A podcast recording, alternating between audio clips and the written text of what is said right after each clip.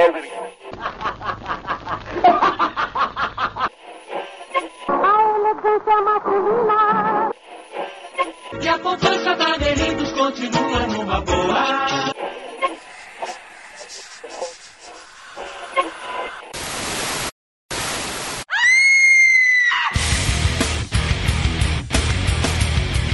Seja muito bem-vindo ou bem-vinda, você ser vivo ou não, né? Nunca se sabe quem tá ouvindo a gente aí do outro lado, a mais um episódio do podcast Frequência Fantasma.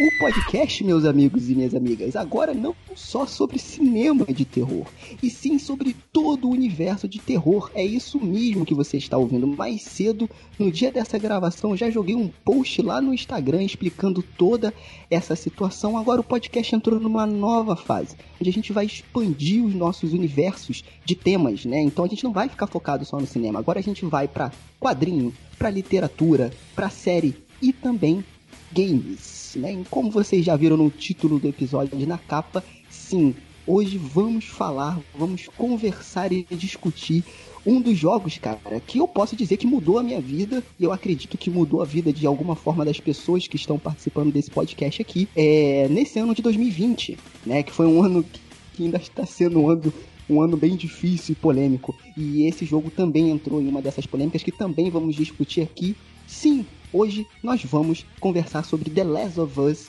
Parte 2, cara. E claro, a gente vai dar um overview rápido do primeiro jogo para ambientar, mas o nosso foco aqui vai ser o Parte 2. Eu sou Sérgio Júnior, o host dessa bagaça, como você já bem sabe, e hoje eu estou aqui com um cara que eu já falo que já é integrante aqui do Frequência Fantasma, e dois convidados e uma convidada muito especial, cara. Sério, eu estou muito nervoso. Já, já recebi aqui músicos, já recebi diretor de cinema. Quando a gente foi gravar com o Matheus, que também é diretor de cinema, me caguei todo, mas hoje a gastrite tá batendo forte, porque eu tô muito feliz de estar com essa pessoa aqui no podcast. Mas antes vamos apresentar ele, né? Matheus, por favor, dê o ar da graça aí. Tudo bem? Como é que você tá? Tudo bem, nem você falou agora, você não caga mais nas calças quando eu tô aqui, né? e aí, gente? Já sento, já abro a geladeira, já sento no sofá e coloco o pé. E aí, como é que vocês estão? Tô, eu tô assim, se a gente for falar mais um pouquinho disso depois, eu também eu tô muito feliz, porque essa convidada que tá aqui hoje, ela trabalha com uma coisa que eu valorizo muito. Desde antes de eu entrar numa graduação de comunicação social, desde antes eu trabalhar com cinema e audiovisual no geral, porque eu acho que é um dos trabalhos assim que o Brasil faz de melhor e eu acho que todo trabalho Todos, vocês sabem, todas as vezes que eu tô aqui, que eu sou muito militante da arte, da arte brasileira, da arte do cinema, mas arte brasileira, e eu acho que os artistas brasileiros eles precisam ser valorizados sim, porque eles são ótimos. E o trabalho que essa convidada fez aqui é um dos trabalhos mais emocionantes que eu já presenciei enquanto jogador. Então, assim, estou muito feliz de estar aqui hoje falando sobre esse jogo e com essa convidada. Estamos aqui também com um convidado sumonado pelo Matheus e que faz parte de um podcast muito legal, que é o Mother Base. Cara, dê o ar das graças aí, Vinícius Vendramini. Tudo bem, cara? Como é que você tá? Tudo bem? Olá, meu nome é Vinícius, eu sou biólogo, pesquisador, podcaster, youtuber, mas não sou Atila. eu sou uma, da, uma das cadeiras cativas do Mother Base, junto com o Caio e com o Diogo, e possuo um canal voltado mais para o mundo do colecionismo, da, do mundo nerd, que eu, em que eu faço reviews de action figures e customizações de action figures, o Valhalla Palace. Muito maneiro, cara. Seja bem-vindo aí ao Frequência Fantasma e agora apresentar a nossa convidada de honra, ela que foi a dubladora que deu voz e vida à personagem Ebb do The Last of Us Parte 2, Carol Valença. Tudo bem, Carol? Como é que você e tá? aí, Seja muito bem-vinda. Tudo bem? Tô bem, graças a Deus. Que prazer estar aqui com vocês hoje, viu? Eu gosto muito, sempre, de falar sobre os trabalhos que a gente faz e tudo por aí. É sempre legal bater um papo sobre The Last of Us 2. Sou louca nesse game. Isso aí, todos nós. né? E, cara, como eu tô muito ansioso pra começar esse papo, eu vou passar logo já para para as coisas aqui, pros recados, né? Bem rapidinho, só pra não esquecer, tá? Então, primeiro, se você ainda não é assinante do nosso parceiro lá da Darkflix, o streaming brasileiro de terror, tá perdendo tempo, cara. Lá tem um acervo de mais de mil filmes. Toda semana eles colocam filmes novos de gênero e não só de terror. Tem ficção científica, tem documentário, enfim, muita coisa bacana. E tá rolando o Festival Macabro, tá, cara? Tá quase no final. Então aproveita porque é um festival focado em cinema de horror brasileiro. Então tem muita coisa boa lá. Se você não assistiu, por exemplo, o Cemitério das Almas Perdidas do Rodrigo Aragão, é a tua chance, cara. Tá lá de graça. Aí você aproveita e dá uma, uma olhada no acervo deles. Se te interessar, você se torna assinante, que nem nós do Frequência Fantasma também, né? Nós somos assinantes lá da Darkflix. Falar também das nossas redes sociais, né? Então sigam a gente lá no Instagram, porque a galera do Instagram soube antes de todo mundo dessa nova fase que o podcast Fre Frequência Fantasma está entrando, que a gente está começando o final desse ano para começar ano que vem com tudo. Então siga a gente lá no arroba Frequência Fantasma no Instagram, no Facebook Frequência Fantasma e no Twitter arroba Frec Fantasma tá? E lembrando também que nas redes sociais é onde a gente divulga os nossos novos projetos. Tem enquete, vocês decidem também os temas que vão vir por aí e lembrar também da nossa Seita Fantasma, que é o nosso grupo de apoiadores para quem quer, para quem curte o podcast e quer é, manter, ajudar a manter o podcast no ar. Então é só baixar o PicPay aí e procurar por Frequência Fantasma e ajudar o podcast a se manter no ar. E o que você ganha com isso? Você ganha todos os episódios antes de qualquer pessoa e plataforma, além de entrar no nosso grupo do WhatsApp para bater um papo, trocar uma ideia. A gente joga notícia lá, joga polêmica, gosta de conversar, de trocar uma, uma ideia. Então, é... e além disso, como eu falei, você ajuda o podcast a se manter no ar. Beleza? Então é isso. Chega de papo e vamos para Seattle. vamos falar sobre The Last of Us, parte 2.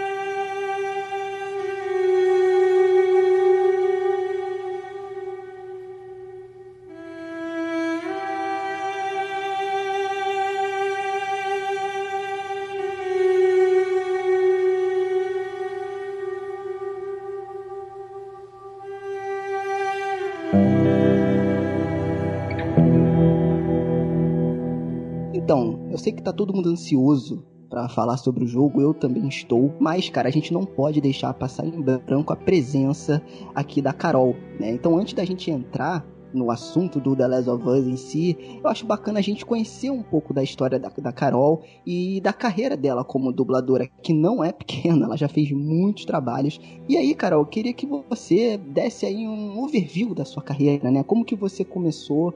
Você sempre quis fazer dublagem ou então foi uma vontade que veio é, du durante um período da sua vida? Enfim, como é que você entrou aí nesse mundo da dublagem? Olha, quando eu era pequenininha, eu era muito. Eu tinha muitos filmes em casa, ficava assistindo dez vezes, que nem toda criança, né? Põe a fita dez vezes fica assistindo aquele negócio. e eu lembro de eu assistindo Branca de Neve, A Bela Fera, essas coisas assim, Aladdin. E aí eu ficava cantando junto, né? Aí eu ficava encantada também com aquelas vozes, só que sem ter essa noção de que não eram eles. Tipo, para mim eram eles e tal. Eu cantava junto e tava tudo lindo. Aí o tempo foi passando e tal. Aí eu fiz artes cênicas, trabalhei com teatro lá no Rio durante muitos anos. E aí, é, quando tem um, eu tenho dois amigos que estudaram comigo na Unirio que saíram do, da faculdade e entraram na carreira da dublagem, que é a Ivy Side e o Cafiba Lucier. E aí eu vi assim, eu falei, nossa, que legal, né? Eu já lá atrás eu já já, já tive um, um amor assim por vozes, por, por, por esse trabalho de atuação sem nem saber que eu tinha. Ah, que legal, achei legal e tal, mas segui a vida, né? Continuei no teatro e tudo. Aí, nossa, fui viajar o mundo porque eu trabalhei num navio de cruzeiro. que, aliás, foi muito legal. Tipo, eu saí de, de mim, assim, e fui embora. Fui, rodei, rodei, rodei. Aí eu voltei pra cá e fui para São Paulo. É, é, me casei, quer dizer, fui morar junto, né? E aí fui para São Paulo, fui obrigada a ir para São Paulo, a vir aqui para São Paulo. não que eu não goste, tá? Gosto muito. Mas aí aqui eu lembrei dessa minha, dessa, desse interesse que eu tinha, né, pelo trabalho de voz e, e aí tentei a carreira aqui e, e foi aqui que eu comecei. Eu fiz, eu cheguei a fazer um curso com a Maíra Góes lá no Rio É, e aí, quando eu ouvi a minha voz pela primeira vez gravada, porque no primeiro dia você vai para assistir para ver se você quer ficar no curso, né? E aí ela falou, Carol, vem cá que eu quero te gravar, quero que você se ouça. E aí, quando eu me ouvi, eu falei, nossa, fui flechado. Eu acho que todo mundo passa por isso. Todo mundo, quando escuta a voz, acha uma merda. Puta, minha voz é muito ruim. Eu acho que eu tenho a voz de gralha do cacete. Não sei como é que as pessoas conseguem me ouvir. Eu acho. Não, é, é, super esquisito, né? Só que eu fui flechada de amor mesmo, assim. Porque quando eu olhei, eu achei aquilo tão incrível. Claro, eu pensei, nossa, que voz é essa? Vamos aprender. Mas, mas eu achei aquilo tão incrível. Eu falei, nossa, eu preciso fazer isso. E aí fiz o curso, foi maravilhoso. Aí me apaixonei mais ainda. E aí que eu vim para São Paulo, né? E aí aqui eu falei, ah, eu vou começar. Aí aqui eu fui atirando para todo lado, fiz curso aqui também para poder, né, conhecer o pessoal, né? Porque a gente tem que conhecer os, os profissionais, né? é muito difícil você entrar, furar essa bolha, porque é uma bolha, se você não conhece ninguém. Então, aí comecei, isso já faz oito anos. Comecei e tô aí, tamo aí. É uma alegria atrás da outra. Ah, legal, cara, legal. Essa, essa coisa da dublagem eu acho muito bacana, porque assim, eu sempre fui fã de dublagem. Eu acho que todo mundo, acho que quase todo mundo que conversa com você é porque curte dublagem, conhece a galera que faz e valoriza o trabalho. Então, por exemplo, hoje, quando eu pego um filme para assistir, sei lá, principalmente dos anos 80, 90, até os anos 2000 ali, pô, eu adoro assistir com a dublagem original, eu acho bacana. É, uhum. Não tenho nada contra quem assiste só legendado, enfim. É, aí é uma outra discussão, né? Mas eu valorizo bastante, assim, eu acho muito bacana, porque quando a gente começa a conhecer mais como funciona o trabalho da, da dublagem, você vê que não é só ir lá e falar e como as pessoas erroneamente dizem, né, tipo, imitar uma voz, né, tem todo uhum. um trabalho de atuação e essa coisa Sim. toda. E a, tua, e a tua carreira é muito grande, assim, como você falou, assim, oito anos, né, dentre uhum. os trabalhos que você fez, tem games, tem séries e tem TV. E tem filme, tem cinema. Sim. Né? Cara, como é que é essa diferença de dublar, assim, essas mídias? Porque, assim, apesar de tudo ser audiovisual, eu acho que são coisas diferentes, né? Eu acho que você não usa, tipo, o mesmo processo para tudo, né? Deve ter alguma diferença aí. É, tem, tem umas diferenças. Primeiro eu quero falar sobre aquilo que você falou, que é, que é outra discussão, é, eu, o que eu acho importante sempre, eu falo sempre, é importante que a gente tenha a opção, né? Que a gente tenha sempre as opções, a opção dublada, a opção legendada, né? E para quem fala inglês ou fala a língua do filme, que ele que só veja o original e tá maravilhoso. Então é por isso que a gente precisa brigar por ter essas opções, né? Para que todo mundo fique feliz sempre.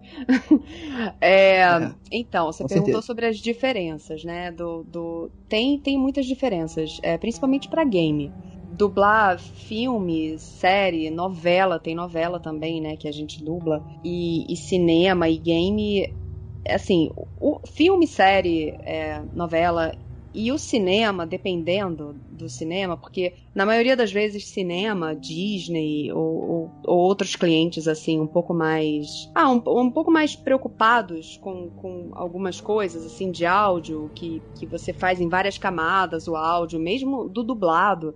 É, você grava com vários microfones, você grava. É, é, é, super diferente, assim, do processo da dublagem dia a dia que a gente faz em filme, série e tal. Mas game é completamente diferente. Porque o game a gente faz em cima do áudio, a gente não faz em cima da imagem, né? A dublagem a gente faz em cima da imagem. O game é, vem lá aqueles arquivos de áudio pra gente e a gente vai gravando em cima. Então você ouve o, o original tenta se aproximar ao máximo, claro que dando a sua versão brasileira, né? Porque a gente precisa aproximar para o lado de cá. E aí você grava aquilo, e aí lá na frente todos aqueles áudios serão montados é, e colocados no, no, decorrer do game, assim. É muito louco pensar nisso, porque você vai gravando fala daqui, fala de lá, e você não sabe nem onde tá quem te fala o que, está acontecendo, o que, que, em que lugar do game você tá, é o diretor, porque assim, a gente fica completamente perdido quando tá gravando. Entendi. Ele sabe a história mais ou menos, então ele vai te dando um guia. Olha, ele aqui sabe. vai estar tá acontecendo isso, aquilo ali, aquilo outro e tal. Cara, que difícil, cara. Que é, difícil, ele sabe e ele cara. lê também, que vem escrito na, na planilha para ele, vem escrito direitinho. Olha, nessa hora tá acontecendo isso e isso, é não sei o que, não sei o que lá. E aí ele vai falando pra gente, pra gente poder, né, ficar ambientado. Alguns games hoje em dia, que, que tá tudo muito high-tech, é, já vem com as cenas prontas, algumas cutscenes, né? E a gente dubla realmente. Porque a gente consegue assistir. Às vezes com boca, às vezes sem boca. Por exemplo, a cena da Abby com, com Owen, não sei se pode dar spoiler aqui, eu imagino que sim, né, gente? Pode, tá liberado. Novembro, Pode. todo mundo já, já jogou. É, a cena da Abby com o Owen de sexo, eu dublei ela toda sem boca. Não tinha boca a boneca lá que eu vi no, né, no vídeo. Não tinha boca, era só Caraca, o corpo cara. dela se movimentando e falando. Eu falei, nossa, eu vou pelo áudio então, né? Não tem como. Aí eu fiz. Mas foi, foi legal, assim, assistir o que estava acontecendo. É sempre legal ver a imagem, né? Que a gente sempre dá uma vida diferente, assim. Não, não tem que ficar apertando o fone no ouvido pra você imaginar o que tá acontecendo aqui. Ai, pela, peraí, ela fez um pouco mais. Ai, foi mais assim. E, e é isso. Tem que ter um ouvido muito bom, viu? No game, principalmente. Eu já acho difícil, e aí eu não sei vocês, Matheus e Vinícius, que, cara, mesmo que o diretor saiba, é diferente ele ter numa planilha o que tá acontecendo. Porque é a mesma coisa de você, sei lá, assistir, não sei, sei lá, o poderoso chefão, a última cena, e você pedir pro cara dublar, olha, nessa cena ele entra na sala e, e a porta fecha. E é isso. E vai, É, eu, acho que, eu acho que deve ficar muito difícil. pra Resumiu pra cacete. Deve ser muito difícil de você também não dar um overact em cima, né? Tipo, você encarnar um Nicolas Cage do nada lá e a, a cena não pede o tanto de emoção que você coloca, mas você não consegue ver o que tá acontecendo. Deve ser muito difícil controlar Uhum. isso, a, a quantidade de emoção que você põe na, na voz também, né? Porque dublagem, você tem que. a- você- é, vocês são artistas de voz, né? Vocês têm que passar a emoção que vocês passariam com o auxílio do corpo somente com a voz de vocês. Então é muito difícil trabalhar. Deve ser muito difícil trabalhar isso sem ver o quem Com você tá certeza. dublando, né? É, você fica refém do ator original. Se ele não fez direito, o que você vai fazer também não vai sair direito. Porque você não tá vendo. Na dublagem, a gente vê o olhar do ator. Então a gente dubla o olhar. Tipo, né? É, o que ele muito tá fazendo com, com o rosto dele. Tipo, a gente dubla isso. E, e, no, e no game você fica refém total do ator original. E a, a minha, da, do The Last of Us 2, ela era incrível. Incrível. Sim, Eu até esqueci que o nome eu dela. Também. Era Eu muito também, boa. eu já ouvi já a atriz americana da, que faz a Abby, cara, e, e as duas, tanto a Abby quanto a Ellie, elas mandam muito, né? Uhum. você fala o Troy cara, Baker, né? mas... Troy Baker é o. é o cara tem da o Troy- dos Estados Unidos. Ah, sim. Exatamente. Mas eu vou te falar que o 2, é, não desmerecendo o trabalho delas, né, o- do, do pessoal a- é, americano, eu não fiz a mínima questão de jogar no áudio é, original. Se você fala pra mim, Abby, Ellie, o Joel, pra mim as vozes originais deles são as vozes brasileiras, são as vozes em português brasileiro, né? É, então, cara, é, é- é- é incrível isso. Como que. vo- E eu acho que, como o Matheus falou, a dublagem é um trabalho. E a dublagem brasileira é muito reconhecida. E muita gente fala que é uma das melhores do mundo, se não a melhor. E, cara, por isso que, assim, eu que. Eu, eu, sou fã, né? Então eu só ac- acompanho o trabalho, eu não tô no dia a dia de vocês. Cara, eu respeito muito, eu adoro, sou apaixonado por, por dublagem, por todo esse trabalho. E, e você contando esse dia a dia, pra mim, torna muito mais difícil. É claro que eu resumi de uma forma aqui meio esdrúxula, mas o, o diretor também tem um papel muito importante de Muito. passar esse sentimento, né? Já que você não tá vendo e às vezes nem ele vê tudo, né? Então ele também tem que ter a bagagem dele trazer e te passar um pouco, né? Então é um trabalho em conjunto, né? É muito, Nossa, eu acho muito total. linda a arte da dublagem. É um trabalho em equipe total. É Laura Bailey, a, a voice actress. Eu tava confundindo com a Ah, Jocelyn Medler, que é a, a- a facial. Então, eu até lembro muito bem como foi o início da dublagem brasileira nos jogos. Não foi tão. não é algo tão antigo assim, se eu não me engano. Acho que foi em 2011 que começou a popularizar e a trazer. E eu lembro que tinham muitas críticas à, à dublagem brasileira nos jogos. Eu lembro que eu me assustava com isso, porque assim, dublagem pra mim é uma coisa muito importante, assim. Não tô, não tô falando só porque você tá aqui, porque assim, é uma coisa que eu realmente admiro. Até durante a minha graduação teve uma época que eu pensei realmente em trabalhar com dublagem, porque esse negócio de voz era uma coisa muito importante pra mim. Que pra mim era uma coisa que marca o personagem, sabe? Muito em desenho, animação, assim. Pô, eu- meu filme preferido da vida é o Rei Leão. E eu nunca assisti em inglês o Rei Leão, porque pra mim a versão certa é a versão em português, sabe? E eu lembro que quando a dublagem veio pro Brasil, foi. A dublagem, quer dizer, não veio pro Brasil. Eu lembro que quando a dublagem brasileira foi para os jogos, foi uma coisa meio que assustadora, porque eram trabalhos que ficavam aquém da, da qualidade do original. Teve o Uncharted 3, que foi um dos primeiros jogos dublado, que até os dubladores eles tinham um sotaque americano falando, brasile... falando português. E aí eu lembro que rolou até uma polêmica com a Sony, que eles contam que eles tinham um esquema que eram atores do próprios Estados Unidos, que eles pegavam ali pessoas que falavam português e meu, vamos fazer desse jeito, sem ver as cenas do jogo, para baratear as coisas e vamos, vamos, vamos rodar para tentar que nem você falou, ter mais disponibilidade de línguas, mas eles não tinham esse cuidado. Eu lembro que até um grupo de dubladores aqui do Brasil, eles redublaram parte do jogo e colocaram, fizeram movimentos. Não, traz a dublagem para cá, contrate atores brasileiros para fazer. A gente tem capacidade de fazer isso, a gente tem capacidade de fazer de um jeito muito bom.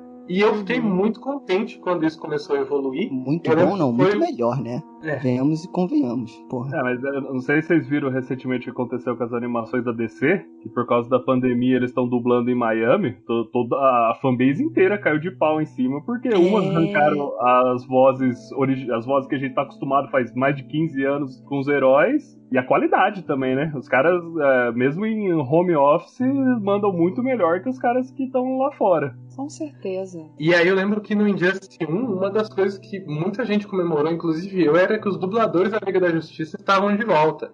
E a Warner fez muito propaganda disso, a Warner Games BR, que era um dos primeiros jogos que estava pensando assim nessa parte dos dubladores e tal. E assim, é, e disso tudo eu lembro que foi uma, uma época da minha vida que eu comecei a pesquisar muito sobre esse processo de dublagem. E meu, e você tá só confirmando o que mais ou menos eu já imaginava, que é essa dificuldade de você dublar sem ver, né? Isso deve ser.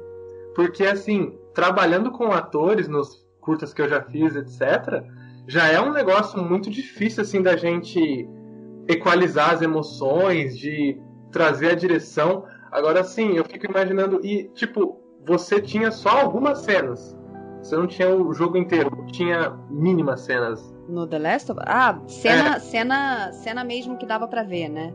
É, isso. Eram poucas, é, as cutscenes. Algumas cutscenes, algumas ceninhas a gente tinha. E isso daí eu acho muito foda, porque é, o trabalho de atuação é um trabalho muito metódico. E eu lembro que teve essa evolução, que até na época que a dublagem veio pra cá mesmo, que eram os dubladores brasileiros que estavam fazendo os jogos, eles até comentavam, quando tinha alguma reclamação, ah, mas tal frase, igual o Vini falou, saiu com uma emoção diferente, porque a galera gosta de reclamar muito também, né? É, e, aí eles, e aí trouxe essas informações de que, meu, eles estão dublando só ouvindo, a, só ouvindo a voz, só vendo uma tela branca. Então, assim, e pra ter ficado nessa qualidade que ficou o The Last of Us, com, mesmo com todas as dificuldades, assim, não todas as dificuldades, mas com essas imposições, e eu não quero desmerecer o trabalho do, da versão americana, mas eu joguei duas vezes The Last of Us. A primeira foi dublada em português, porque eu já falei, eu sou militante da arte brasileira, então vou consumir a coisa em português. E a segunda eu falei, vou jogar no, no dublado em inglês, porque é o Troy, Troy, Baker também, eu queria ver o trabalho dele.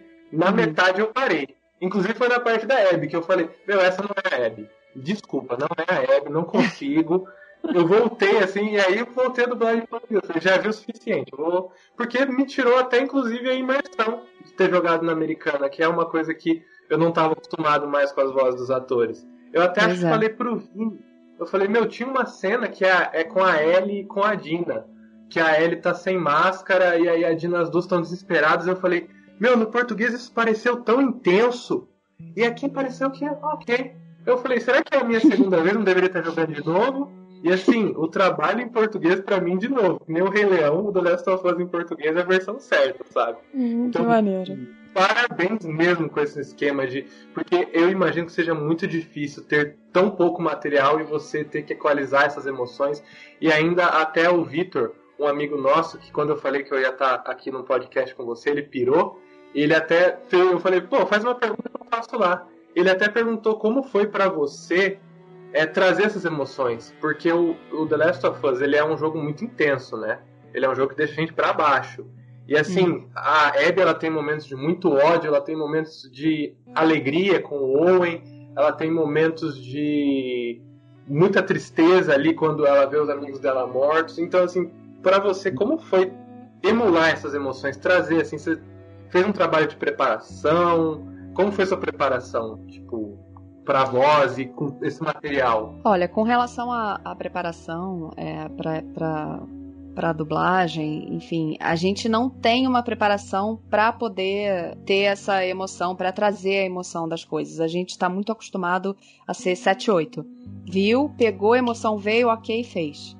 Uhum. É, é, muito. É, é, a técnica, é a experiência, e aí aquela coisa vem muito forte e muito rápido, e assim como ela vem rápido, ela vai embora rápido também. Porque se a gente for carregar toda a tristeza dos filmes tristes por aí pela vida real, a gente cai em depressão. É, mas... Ainda mais dela Ainda mais dessa O que foi legal que foi quando eu cheguei, né, e o, e o André que me dirigiu, é, ele me falou quem era a Abby. Olha, a Abby é assim, assim, assim, essa é a personalidade dela, aconteceu isso, isso com ela no passado. E, e é isso, isso, isso, o jogo que você. Que, essa é a Abby, e eu vou te jogar no jogo agora, e aí você vai descobrindo o que vai acontecendo. E eu achei muito legal isso, que ele foi me deixando descobrir o que ia acontecendo. Então, nas cenas é, fatídicas, como a morte do Joel, ou outras cenas, é, eu me emocionei verdadeiramente é, quando ele me falou na hora, porque eu, eu não sabia que aquilo ia acontecer. Para mim, aconteceu assim como aconteceu com a Abby. Ela não esperava que uhum. fosse o Joel fosse cair na, no colo dela. E aí ela foi lá, fez aquilo, tomou a decisão. E, e nossa, essa cena foi uma das que eu dublei, que eu vi a cena. Então uhum. foi muita emoção. Aliás, as grandes cenas que me emocionaram quando eu dublei foi porque eu pude ver. Né? A uhum. gente não tava só no áudio. Que foi Sim. essa cena da, do Joel e a cena lá que ela quase matou a Dina. Que eu, que eu dei um grito na hora. Eu falei, ela não! Foi brava. Nossa, todo mundo, e aí, todo mundo deu mesmo. Cara, que doideira. Aí foi lá ela desistiu. Eu falei, cara, faltava isso. Se ela fizesse aquilo ali, aí sim ela ia ser um monstro para mim. Porque até então a Abby para mim era heroína. E continua sendo. Ela para mim é, é um ser humano. Que, que, que, enfim, tava em busca de vingança e é isso, gente. Não tem jeito. É, mas nessa cena eu fiquei assim: ah, não, se, ah, não, não, não. mas a emoção ela vem, cara. Ela vem e vem forte, assim. Mas justamente por isso, porque é um background que a gente tem muito grande em matéria de atuação. É por isso que eu falo, quando a pessoa vem para mim e fala assim, ah, eu quero ser dublador, o que, que eu faço? Ah, ok, para você realmente entrar no mercado, você precisa do DRT de dublagem, você precisa de, de dublagem de ator, você precisa ser ator. Uhum. Ah, então tá, vou ali fazer um cursinho, vou tirar o DRT e aí eu começo. Aí eu falo, olha só, você quer facilitar as coisas para você ou você quer dificultar? Porque o que, que adianta você ter o DRT, aí você chega lá na hora e não consegue passar a emoção porque você não tem experiência. Experiência teatral, puta puta que pariu, é um negócio que te auxilia demais para trabalhar, facilita muito a sua vida, a sua carreira, entendeu? Então, nossa, é, é isso que, que você aprende lá na sua vida, no, enfim, eu fiz faculdade de artes cênicas e depois eu trabalhei no teatro, então eu puxo isso tudo e chega na hora de, de botar essa emoção na bancada, a coisa vem rápido, porque é técnica, né? Então, Sim. falei pra cacete, desculpa. Você tem que falar mesmo. É uma matéria na faculdade, como chorar. Né, tinha que ter. Eu, eu acho falta. que é a coisa mais difícil pra mim, cara. Eu, eu, eu, sou biólogo, né? Eu faço doutorado em ecologia de besouro. E eu já quis ser dublador. Eu até troquei uma ideia com o Hermes Baroli no Twitter. Porque eu sou da época da manchete, sabe? Assistia Cavaleiro Zodíaco e o Rock Show foi a época que a dublagem começou a ficar famosa no Brasil, né? Que as pessoas queriam saber quem que estavam dando voz pra, pro Seiya, pro Yusuke. Eu lembro uhum. que tinha aquelas revistinhas heróis, tinha umas revistinhas heróis específicas só com o Baroli e com o Endel Bezerra, sabe? Pode crer. Ai, que legal. Foi tipo, foi, eu acho que foi aí que começou todo esse amor pela dublagem brasileira, né? Uhum. Aí depois o Briggs com o Freakazoid, com uhum. o Superman, eu acho que. E aí eu sempre, porra, eu adoro esses caras, eu quero ser dublador. Aí eu fui falar com o Baroli no Twitter e ele falou tudo que precisava fazer. Eu falei, ah, cara, deixa quieto. é, eu, eu tive muito contato na minha graduação com atores das cênicas, com duas das minhas melhores amigas são atrizes das cênicas, então assim, então eu imagino que realmente ajude muito. E se eu não me engano, elas tiveram uma disciplina também de dublagem. Nós, como meu curso, como meu curso era de comunicação social, mais voltado a, também tinha uma parte voltada à produção audiovisual, que eu fazia mediologia aqui em Campinas. É, eu acabei tendo também um, algo de dublagem, mas era mais voltado à parte de produção, à parte de direção, de captação. E até um professor meu, ele sempre falava, olha, vocês é, uma vaga de emprego para vocês é na dublagem, nos estúdios de dublagem. Invistam nisso, que era o nosso professor de áudio, Eduardo Paiva. Ele conhecia alguns estúdios lá de Campinas, então, de certa forma, eu tive algum contato também com a atuação. Por isso que, para mim, eu tinha que fazer, além do Vitor ter feito essa pergunta para mim repassar aqui, eu tinha que fazer essa pergunta porque eu sempre estou estudando ator por eu fazer direção, essas coisas, eu gosto muito desse processo de atuação, sabe? Tanto uhum. no teatro, quanto no cinema, quanto na dublagem. E eu acho impressionante esse negócio da atuação é, que você falou aí. Já, já fiquei mais impressionado ainda, que tem que fazer na hora. Porque já vi muitos casos que a gente tem que fazer uma preparação, que a gente tem o tempo para fazer preparação, e ali fazer na hora eu falo, meu Deus, coitado desse diretor também, né? é, é diferente, né? No teatro a gente tem aquela coisa de construção do personagem, ter aquela preparação para aquele momento. É, na dublagem, como é uma coisa de, ai, gravou, ai, Carol, não saiu legal. É, não, não saiu. Dá mais emoção para mim? Aí vai, grava outra. Sabe? É, é muito uhum. mais, né? É, tem essa coisa de você não precisar. Você não tem um público ali na frente, você tem que tirar a emoção, e se ela não sair direito, direito já era. Não, Sim. a gente tem essa coisa, né, também. Antes da gente entrar nos jogos e falar das personagens, enfim, para encerrar esse tema de dublagem, vou aproveitar que a Carol tá aqui e tirar uma dúvida que pode ser minha e pode ser de outras pessoas. Porque muitos se falam daquela dublagem é, tradicional, genérica. Tipo, o cara tá xingando no filme ele fala, seu bastardo, né? Seu não sei o quê. tipo, cara, ninguém xinga ninguém assim, né? E tem toda aquela. Tira. Mas, é. é tipo isso. E, e, cara, só que eu pesquisando sobre o assunto também, porque eu sou meio curioso, eu vi que não é o dublador que dá as frases pro, pra personagem, né? Muitas delas já vêm preparadas e já vêm já meio que localizadas e o dublador reproduz aquilo ali. Eu queria saber, Carol, se, e os nossos ouvintes também, é, se você tem uma liberdade para você dar uma improvisada, né? Porque muito pessoal fala do Guilherme Briggs, usa muito ele como, é, tipo assim, exemplo. Ah, olha como é a dublagem do Guilherme Briggs e tal, tal. Mas eu acho que foi um personagem que ele foi criando com o tempo. Então, quando as pessoas chamam ele, já sabem que é mais ou menos daquela forma. Não sei, eu posso estar falando uma grande besteira que aí você Não, é, corrige. não é besteira não. Você tá, é. tá, tá, o caminho é esse, é esse mesmo. É, entendeu? Aí essa que é a minha curiosidade. Se rola uma improvisação, se eles te dão liberdade ou dependendo do cliente, ele fala, olha, tem que ser assim e acabou e vai ser assim. É, depende do cliente e do produto e do diretor e do estúdio e do dublador, sabia? Porque assim, às vezes você é um cara que super curte improvisar, que você bota tudo naturalzinho, do jeito que a gente fala no dia a dia, lógico que dependendo do produto, né? Não, você não vai botar isso num filme de época. É, falar, tô, e aí e tal, não sei o quê, né? É, mas às vezes você é esse cara e você pega um diretor que ele fala assim: ah, não, não, é, não troca aí não, deixa assim como tá no texto, por favor. Aí. Entendi. Uma flor morre, um, um pedaço seu morre junto.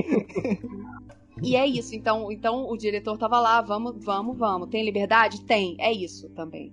Ai, é, o cliente não, não quis, que nem Ghost of Tsushima. É Japão feudal, então não mexam no texto, por favor. Aí você Entendi. já vai com aquela raiva pro estúdio, mas tudo bem. você vai torcendo pro texto tá bom, porque às vezes o texto vem ruim, e aí o cara fala que você não pode mexer, aí você fica louco da é, vida. É, cara. Mas tudo uhum. bem, fui lá, não mexi, um monte de coisa eu queria ter mexido, não de ter mexido, de, de tirar essa característica Japão feudal nos anos de blá blá blá, mas de, de sabe como, quando você acha que uma frase, a construção dela pode ser melhor? Para entendimento, para a situação, para uma emoção, uma coisa diferente. Mas tudo bem, não deu para mexer, não podia, não podia. Aí você não pode, o diretor não pode, você não pode, ninguém pode. Aí todo mundo meio que morre. Mas em geral, você tem essa liberdade, você pode mexer, você pode transformar as coisas. As traduções, às vezes, elas vêm literais demais, sabe? Aí Entendi. fica uma coisa. Em caso de palavrão, tudo bem. O cliente às vezes corta, fala não vai, não pode, não pode falar, não, não, não. Escolhe aí outra coisa. E aí vai do dublador e do diretor escolher uma coisa boa, porque pode escolher uma coisa ruim também. E fazer um bastardos, um esses negócios aí que você falou. Tipo, os malditos! Maldito ainda dá, mas assim, tem umas coisas que a gente Bobaião. ouve. Vai muito do bom senso, gente. Quando o cliente libera e, e o estúdio libera, vai do bom senso do dublador e do diretor. Mas isso que o Sérgio tá falando, acho que também vai de um pouco do momento que a dublagem brasileira tá vivendo, não vai? Um pouco, garoto? Porque eu vejo, tipo, é, Rick and Morty, é, One Punch Man, o próprio One Piece que você trabalhou, eles estão. Parece que vocês estão tendo mais liberdade ainda de trazer coisas do cotidiano brasileiro, do, do jeito de falar brasileiro, pro texto pra aproximar as pessoas que estão assistindo. Eu acho isso muito bonito, muito gostoso de assistir, sabe? Tipo, como eu tinha comentado com você antes do One Piece, que eu sou fã faz muito tempo.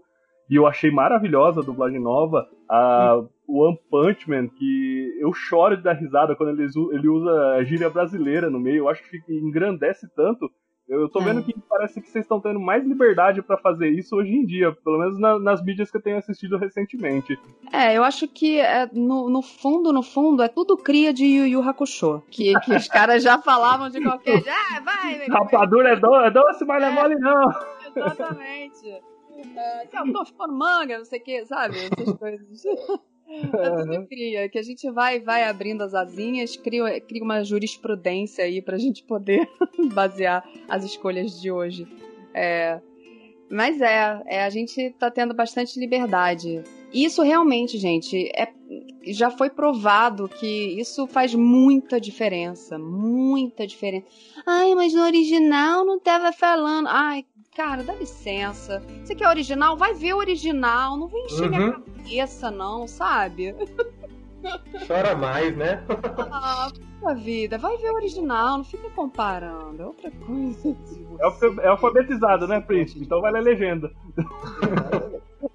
Se você gosta de ver anime em japonês, não tenho nada contra, mas me corta das suas redes sociais. Que o negócio é ver dublado. O negócio é ver dublado. Entendeu? E é a melhor versão, cara. Cavaleiro do Zodíaco. Em, é, é no idioma original é chato, é chato demais, é muito chato. Tipo, o cara fala meteoro, é um meteoro de Pégaso, é uma coisa imensa. E lá o cara fala, Huro, olha, e acabou. Pégaso! É isso. You say can! É isso. É, acabou. gente, é, outra isso. coisa, é outra cultura, outra é outro coisa, negócio, outra- vai te tocar em outro lugar a, a Uhum. dublagem, né? Então, assim, não tem como. Assim, não, não precisa me tirar das suas redes sociais se você gosta de assistir em japonês. Pode me tirar. Mas Tá. eu acho que cada um pode assistir o que for, mas ficar comparando, falando mal de uma coisa ou outra, poxa, não tem porquê, É. né, gente? Eu, eu sou muito do primeiro contato. Se o meu primeiro contato foi com a língua original, eu quase sempre mantenho a língua original. Mas, por exemplo, que eu citei o One Piece, que eu sempre assisti, faz 15 anos que eu assisto na língua original, e eu assisti dublado e achei maravilhoso, isso só prova o quão bom foi feita a dublagem, sabe? Nossa, Porque isso é muito. Porque se eu que tô acostumado faz 15 anos com aquele grupo de vozes falando, quando escutei outras pessoas no mesmo personagem e isso não, a, não, a, não soa estranho no meu ouvido, isso daí é um trabalho maravilhoso. Ai, que bom. Porra. Eu fui ver que o Luffy era dublado por você porque eu, eu tava pesquisando pra gente gravar, senão eu nunca ia falar que, ah, é. Imagina nossa, que a Apple faz o Luffy. É, E é um jeito da gente deixar um pedacinho nosso em uma obra que não é necessariamente brasileira, né? E o Sei é brasileiro, gente. O Sei não é japonês. É, não, o próprio Eiichiro Oda, que escreveu One Piece, ele fala que o Luffy é brasileiro.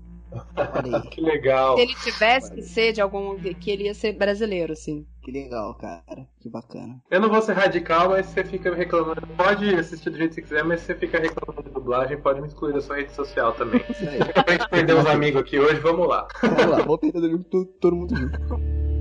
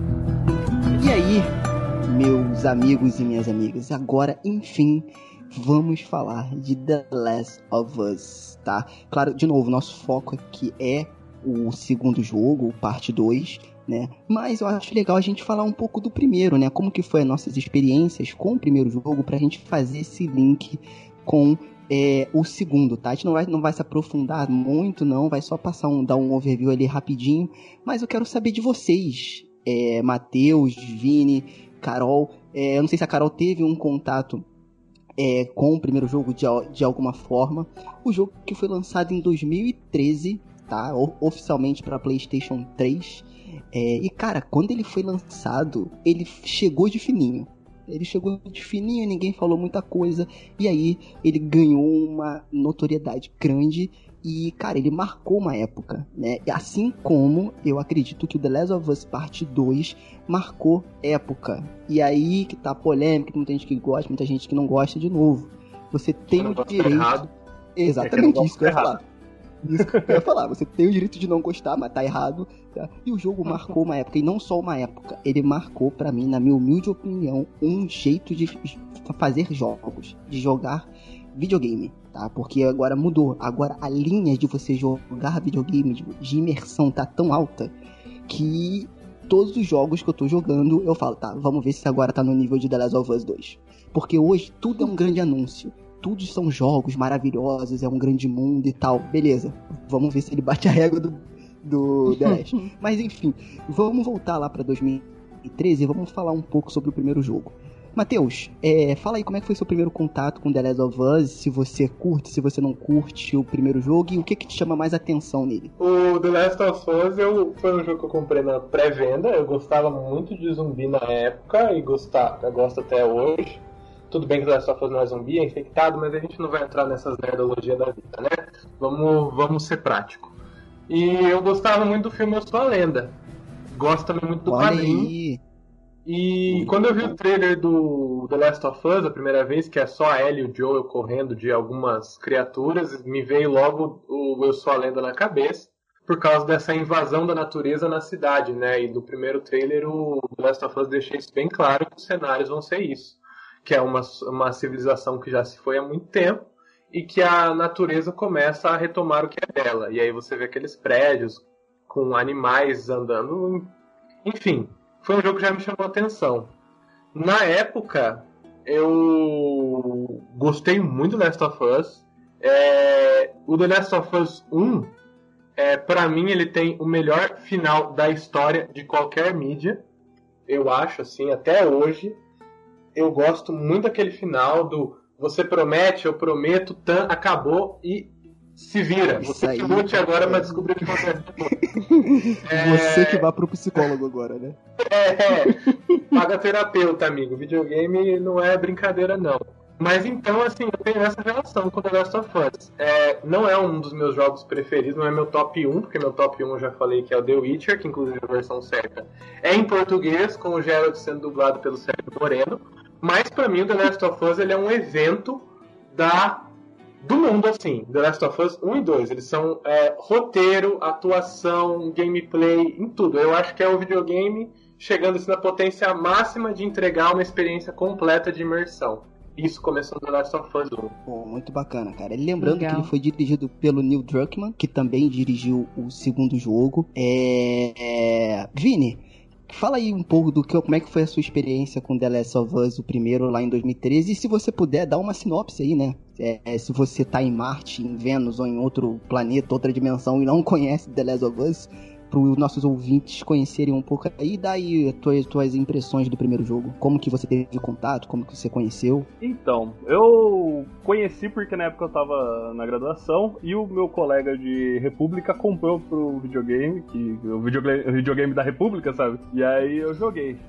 Cara, se você me perguntar um top 10 de meus jogos favoritos, The Last of Us não vai estar nele, porque pra mim The Last of Us transcendeu isso. Eu tenho uma lista de coisas que eu amo na vida que pegam todas as mídias que eu gosto, sabe? Tipo quadrinho, jogo, filme, música. Assim. Então, The Last of Us vai estar nesse top 10 da minha vida. Assim. Eu amo The Last of Us. Os primeiros 5 minutos você já tá chorando em posição fetal no chão da sua sala com a morte da Sarah. Foi o primeiro jogo que me fez chorar também. Também, Nossa foi o primeiro jogo que me fez chorar. E pra quem não conhece, o The Last of Us conta a história do Joel, que ele era o pai de uma menininha que no Outbreak acabou perdendo a vida. E 20 anos depois ele se tornou um contrabandista. E. É 20 ou 30 anos, Matheus? Eita, 20. É. É, 20. ele tá Eu com joguei 50 esses dias. poucos. É, ele tá com 50 e poucos no, primeiro. E aí ele se torna um contrabandista, com uma amiga dele, a Tess. E eles recebem uma carga do- da resistência, que- porque o mundo está sendo dominado pelo exército, né? Os poucos que sobreviveram a esse outbreak causado por um fungo.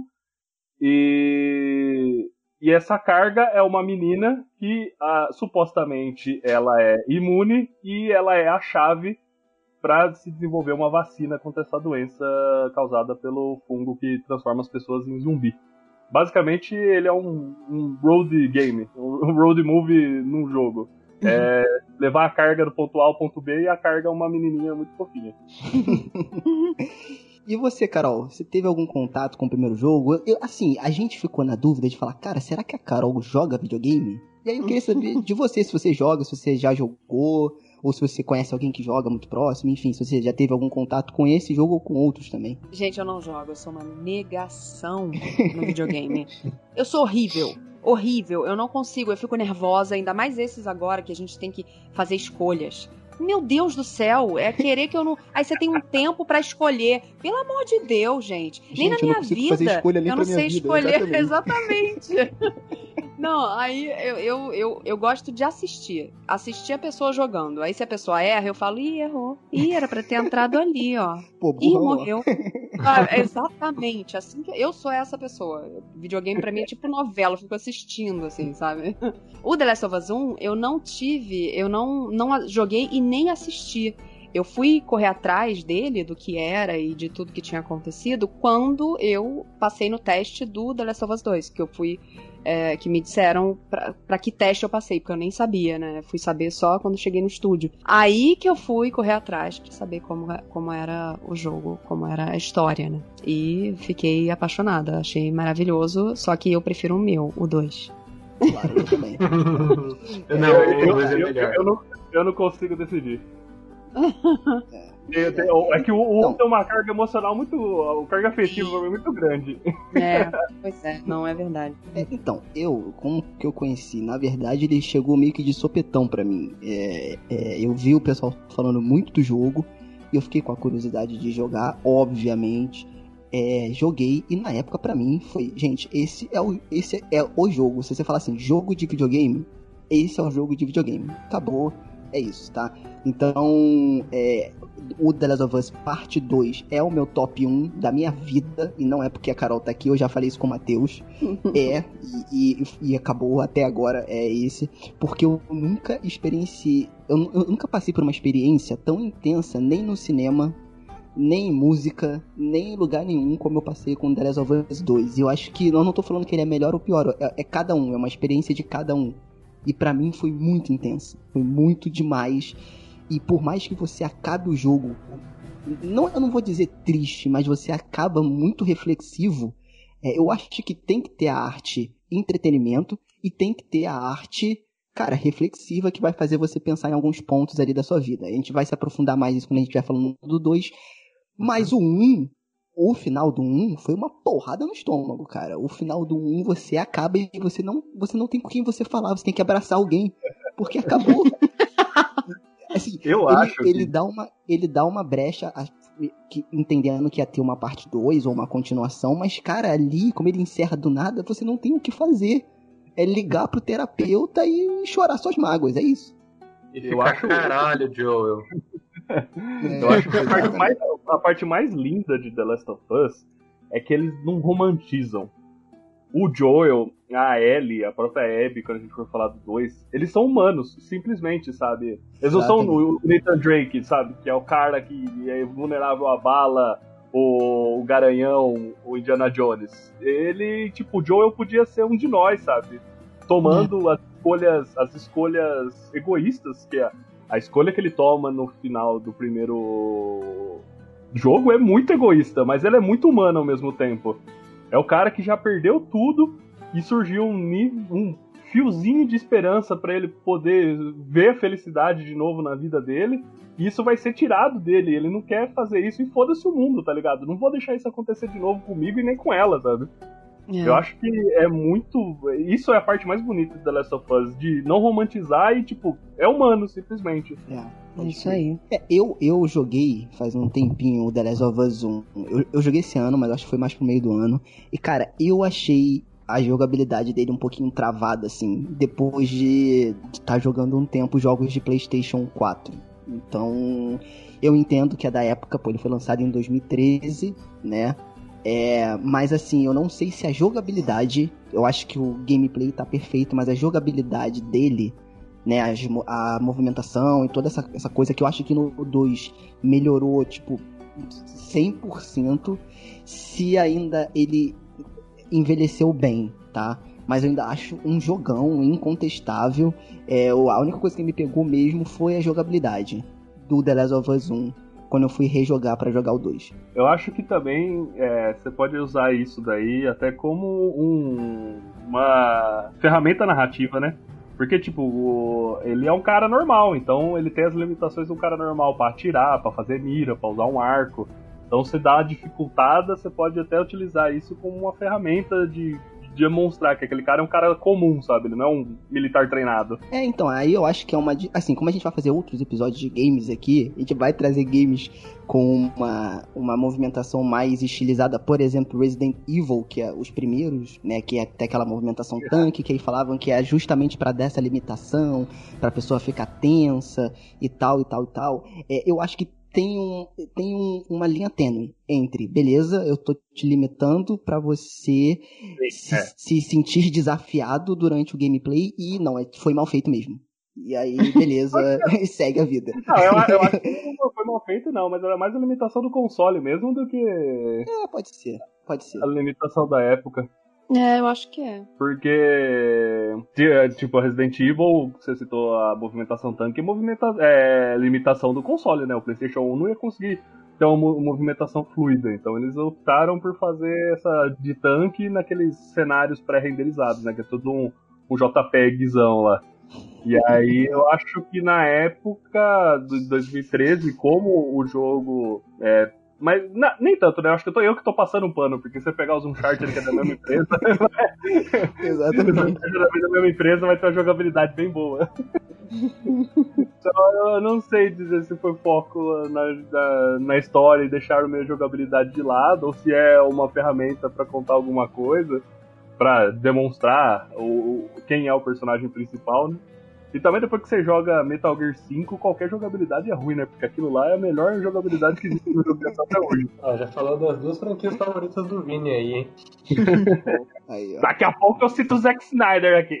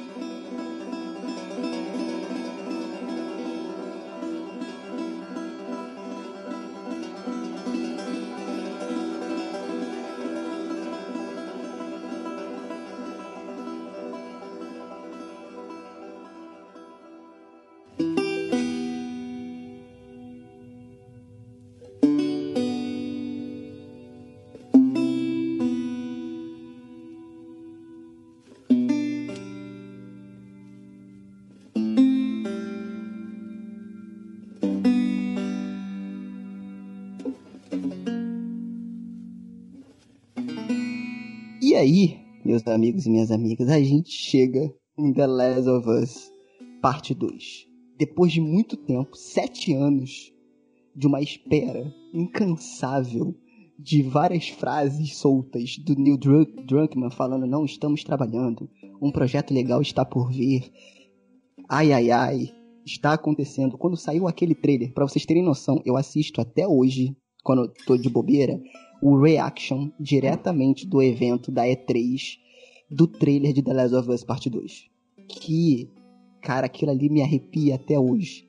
E é interessante a gente conversar aqui que, beleza, eu entendo que tem a galera que curte muito o gameplay, que acha que isso é a coisa mais importante do jogo, que é a diversão, é o entretenimento, é o que te mantém ali no flow, né, que o pessoal chama, que é entre o desafio e o conforto, que faz você ficar preso no jogo e tal. Mas, cara, desculpa, para mim, o The Last of Us, ele quebra tudo isso que o pessoal fala. É, eu acho que o nível de imersão que The Last of Us Parte 2 trouxe é uma parada absurda. Além dele melhorar, para mim, aí na minha opinião, tá? Os problemas que eu via no The Last of Us 1, eu via os problemas no The Last of Us, não tô falando que ele é ruim, tá? Mas os que para mim era, era problema, ele, ele melhora muito. E a história nem se fala, né? A história para mim é sensacional. E aí eu quero saber da Carol, né, que é a nossa Abby aqui, como que foi, Carol? Como que tá sendo a tua relação com essa personagem? Porque, como a gente estava falando aqui em off, né? Pra mim, daí eu sei que vai ficar muita gente vai ficar puta comigo, e, enfim, faz parte. Pra mim, The Last of Us 2 não é sobre Ellie Joel. Pra mim, The Last of Us 2 é sobre Abby. É, é, é tipo como se fosse a apresentação de uma nova personagem, entendeu? Tipo assim, é a Ellie o Joe, beleza, eles são importantes. É, é, eles que andaram com a franquia pra frente, mas a Abby, cara, ela. É, é porque assim, eu senti tudo isso, que eu, por isso que o jogo ficou para mim no meu top 1 jogos, por conta desses, desse mix de sentimentos. E aí eu quero saber de você, Carol, como que, como que tá sendo, né? Porque eu acho que você ainda carrega um pouco. As pessoas falam muito com, com, com você por conta desse projeto, né? Uhum. Como que tá sendo carregar o nome da Abby, né? Porque, enfim, teve algumas polêmicas em relação a algumas escolhas narrativas de história do jogo. É, como que foi para você carregar esse, para mim, para mim, o personagem principal de The Last of Us Part 2? Você sabia onde você estava se metendo? É, então, me deram uma pincelada no início que era uma personagem muito importante, que estava vindo para protagonizar junto com a Ellie, né? Porque a verdade é que as duas são as protagonistas, né? Da, dessa história Sim. toda.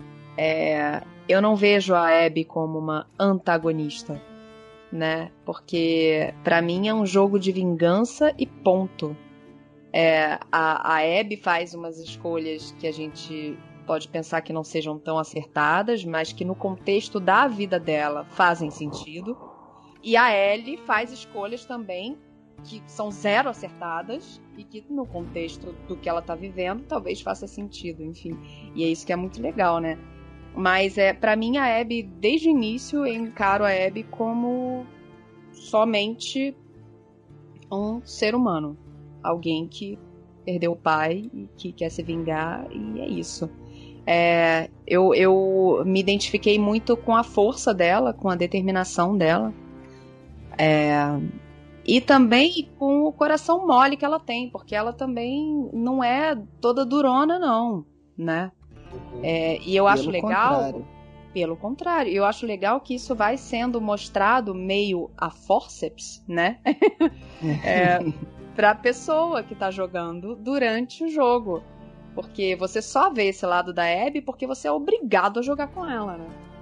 É, mas é um Exatamente. lado que existe e é um lado que eu vi já desde o início e que eu defendo com unhas e dentes. Então as pessoas vêm falar comigo: nossa, você dublou a personagem que eu mais amo e, e você conseguiu dar é, para ela direitinho, no ponto, essa coisa de, de não ser docinha, mas também não ser muito durona, de ser aquele, de ter aqueles momentos e tal, que você é isso, você é aquilo. Eu amo a Abby por sua causa. Chega nesse ponto, assim, sabe? Eu amo a Abby porque, por causa de você, porque você transformou ela. Eu, gente, calma, não transformei em nada, só dei a voz. mas fiz direitinho o trabalho. É, mas eu recebo muita mensagem de muita gente falando que ama a Abby ou que falou que, ah, eu odeio a Abby, mas aí a pessoa volta dali uma semana e fala, nossa, eu terminei de jogar. eu seria essa pessoa. então. Nossa. A pessoa começa, então. Mas eu, eu tenho eu o áudio do... da personagem. Eu tenho áudio do vídeo até hoje aqui de quando o morre, foi uns 3 minutos dele falando que o quanto ele ia bater na Abby quando encontrasse ela. Que era o pior personagem do jogo. Ele, meu Deus do céu, eu viajei os Estados Unidos inteiro com aquela menina, com aquele cara, virou minha família pra essa.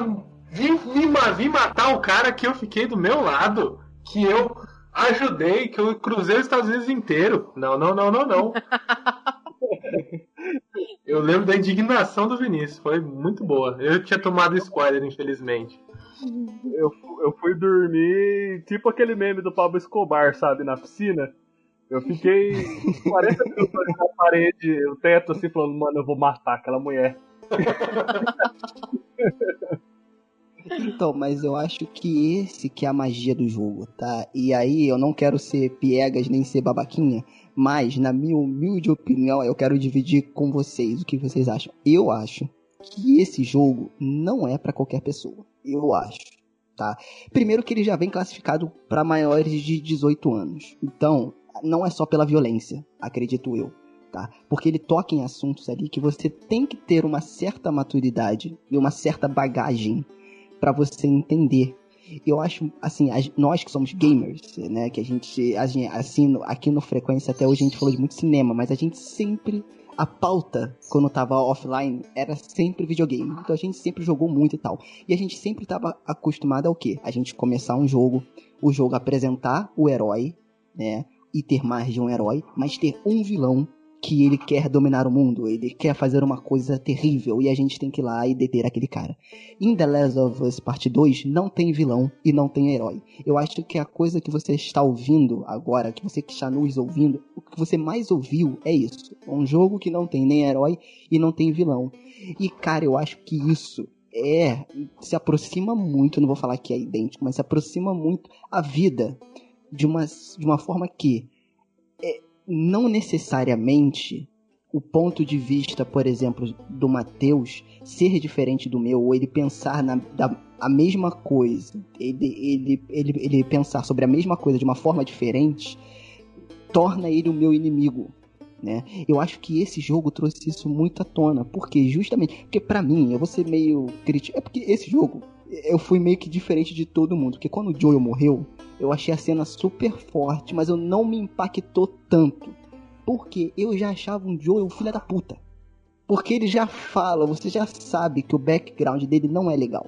Só que você cria esse sentimento com ele porque você controla ele. e Eu acho que isso é a magia do videogame. Você está controlando as ações. Né? Que, né, que a gente até brincou, cara, ele pede pra eu tomar ação, eu não sei nem tomar ação na minha vida. E exatamente, o The Last of Us 2, ele te dá, ele te obriga em certos momentos a jogar, pasmem, com o vilão, né? E que você começa a jogar e você vê, cara, ela não é vilã. E se você não tem a maturidade para você equilibrar as pontas, você acaba só no ódio, que é exatamente o que o jogo critica. Por isso que para mim, cara, esse jogo ele é mais do que um jogo, eu concordo com o Vini, ele tá em outra seara. Ele tá numa parada de imersão, cara, e que é muito do trabalho da Carol, do trabalho da Luísa, do trabalho de todas as pessoas que deram a voz a esses personagens, que sim, cara, vocês deram vida a esses personagens da nossa forma, né? De, Uhum. da, é, baseado na nossa cultura. Então, cara, isso é muito forte. Por isso que é, eu sei que, claro, obviamente, a Carol tem toda uma carreira e tal. Mas eu fiquei extremamente nervoso antes de começar, porque eu só pensava, gente, a gente vai conversar com a Abby, com a minha personagem. Eu também. Eu passei algumas 18 horas Entendeu? com essa Então- voz. Exatamente. Então, assim, é muito forte. Então, esse jogo, pra mim, ele se tornou o primeiro, porque além de me entregar um ótimo game- gameplay, uma- uma- um jogo que eu me diverti, apesar de ser um jogo forte, cara, ele mudou o meu pensamento pra várias coisas. Então, cara, esse jogo pra mim é. É assim, é, se você quer me falar, gente, me fala uma- a melhor obra que você consumiu dos últimos 10 anos, eu vou falar The Last of Us Parte 2. Ô, Carol, e deixa eu te perguntar uma coisa assim que eu fiquei em dúvida sobre como o Brasil funciona nessa parte. Assim, que eu até brinquei no começo quando o Sérgio estava falando do The Last of Us 2, eu falei, você sabia onde você estava se metendo?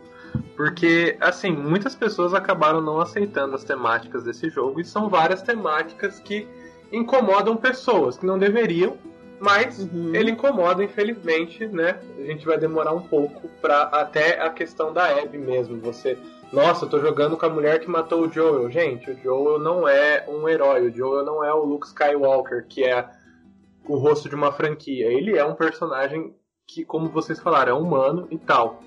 E nos Estados Unidos, infelizmente, a atriz de rosto da Abby, se eu não me engano, só a atriz de rosto dela, É, infelizmente sof- é, sofreu vários ataques também. E tiveram outros casos disso. Um caso muito que me deixou muito puto foi do Overwatch também, quando introduziram uma personagem chamada Brigitte, ela era muito forte.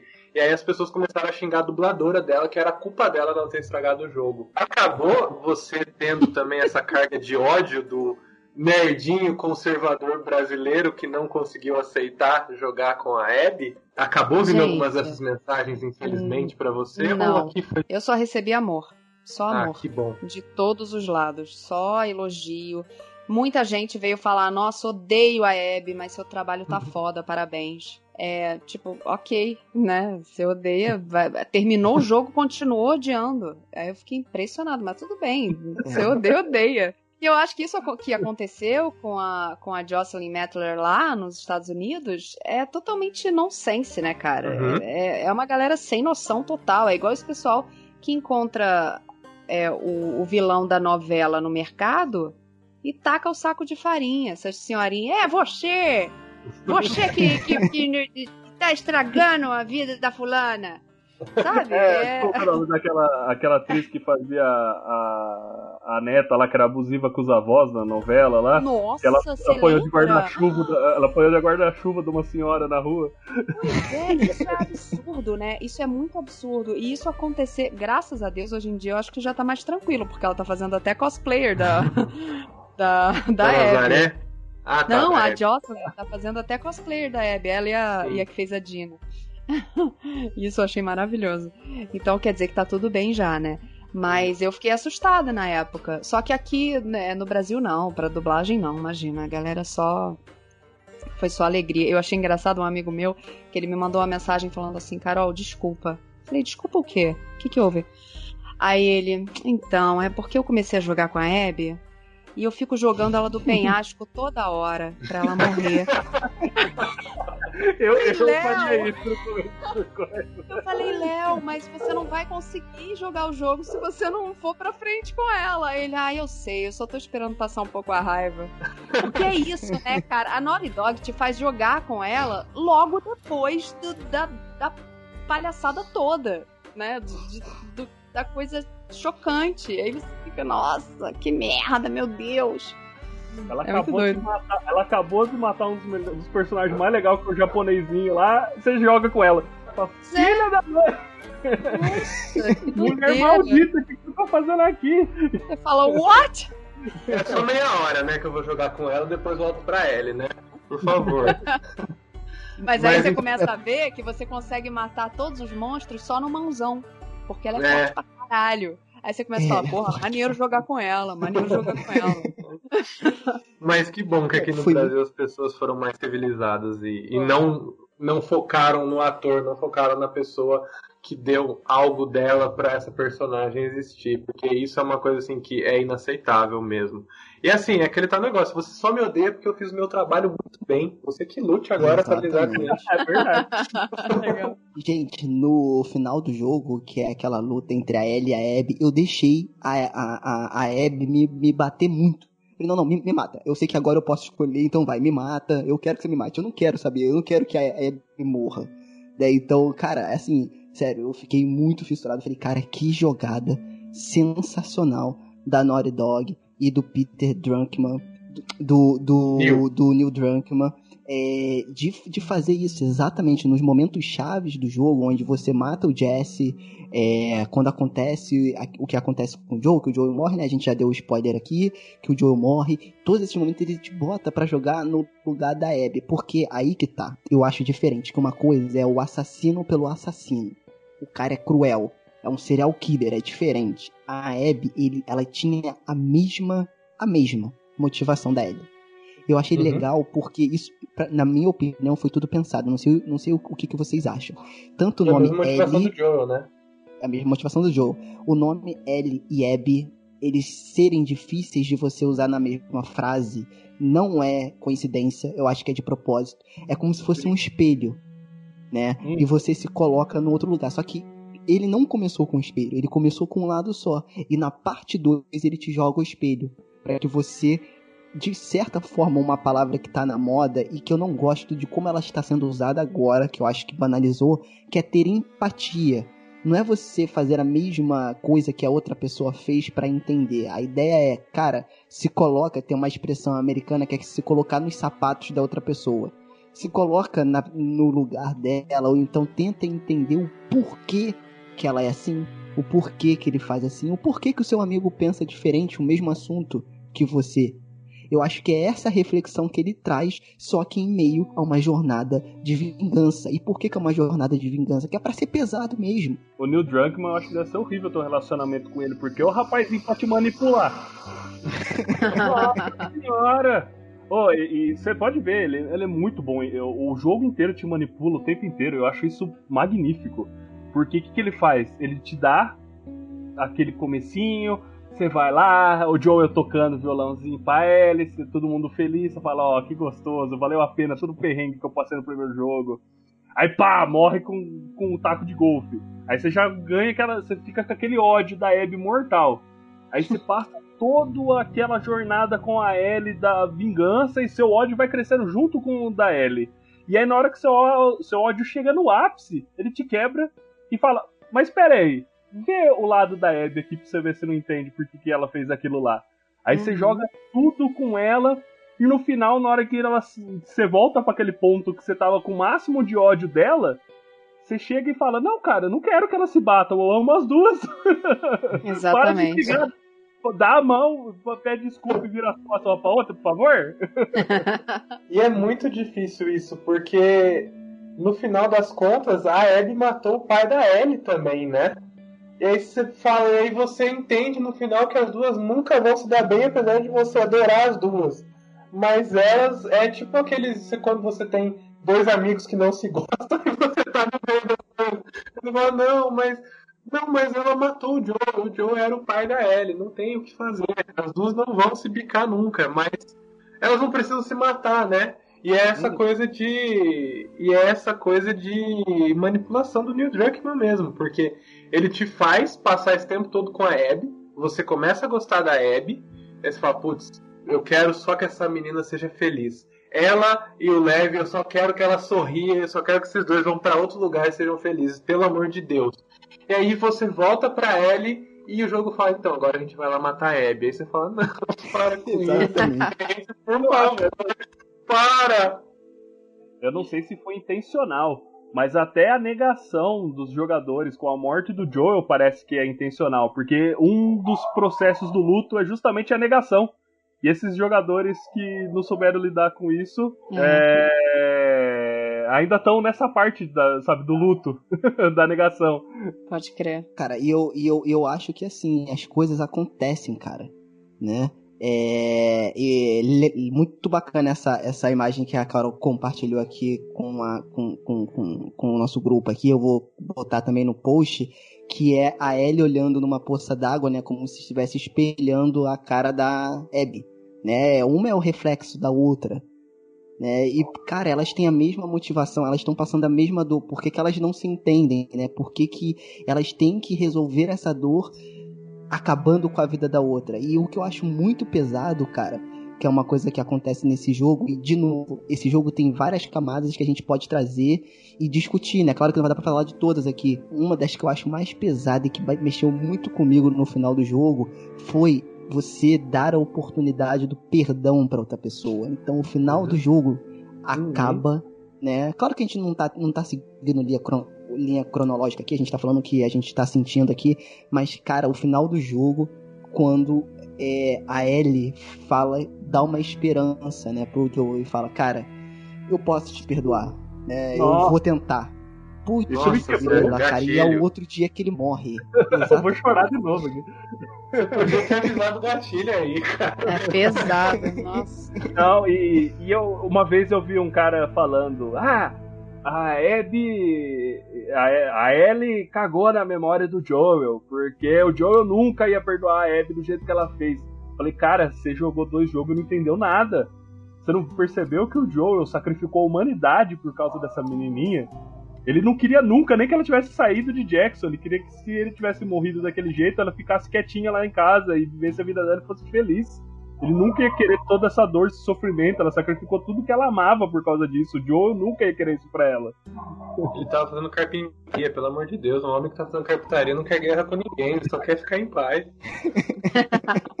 Tem uma característica legal também que a Abby traz, e que de novo foi intencional, é essa questão do espelhamento. Então, quando a Abby se junta com, Le com o Lev, né, e passa toda aquela jornada, cara, é Joe e Ellie de novo. Então você Uhum. revive aquilo ali, só que com outro ponto de vista. Você vê que o- o- os Wolves, né, que é o grupo da Abby, cara, eles têm é, um, um- um mundo deles também, né? Tem meio que a cidade deles, cara. E tem pequenos elementos nesse jogo que ele quer que você trabalhe a empatia.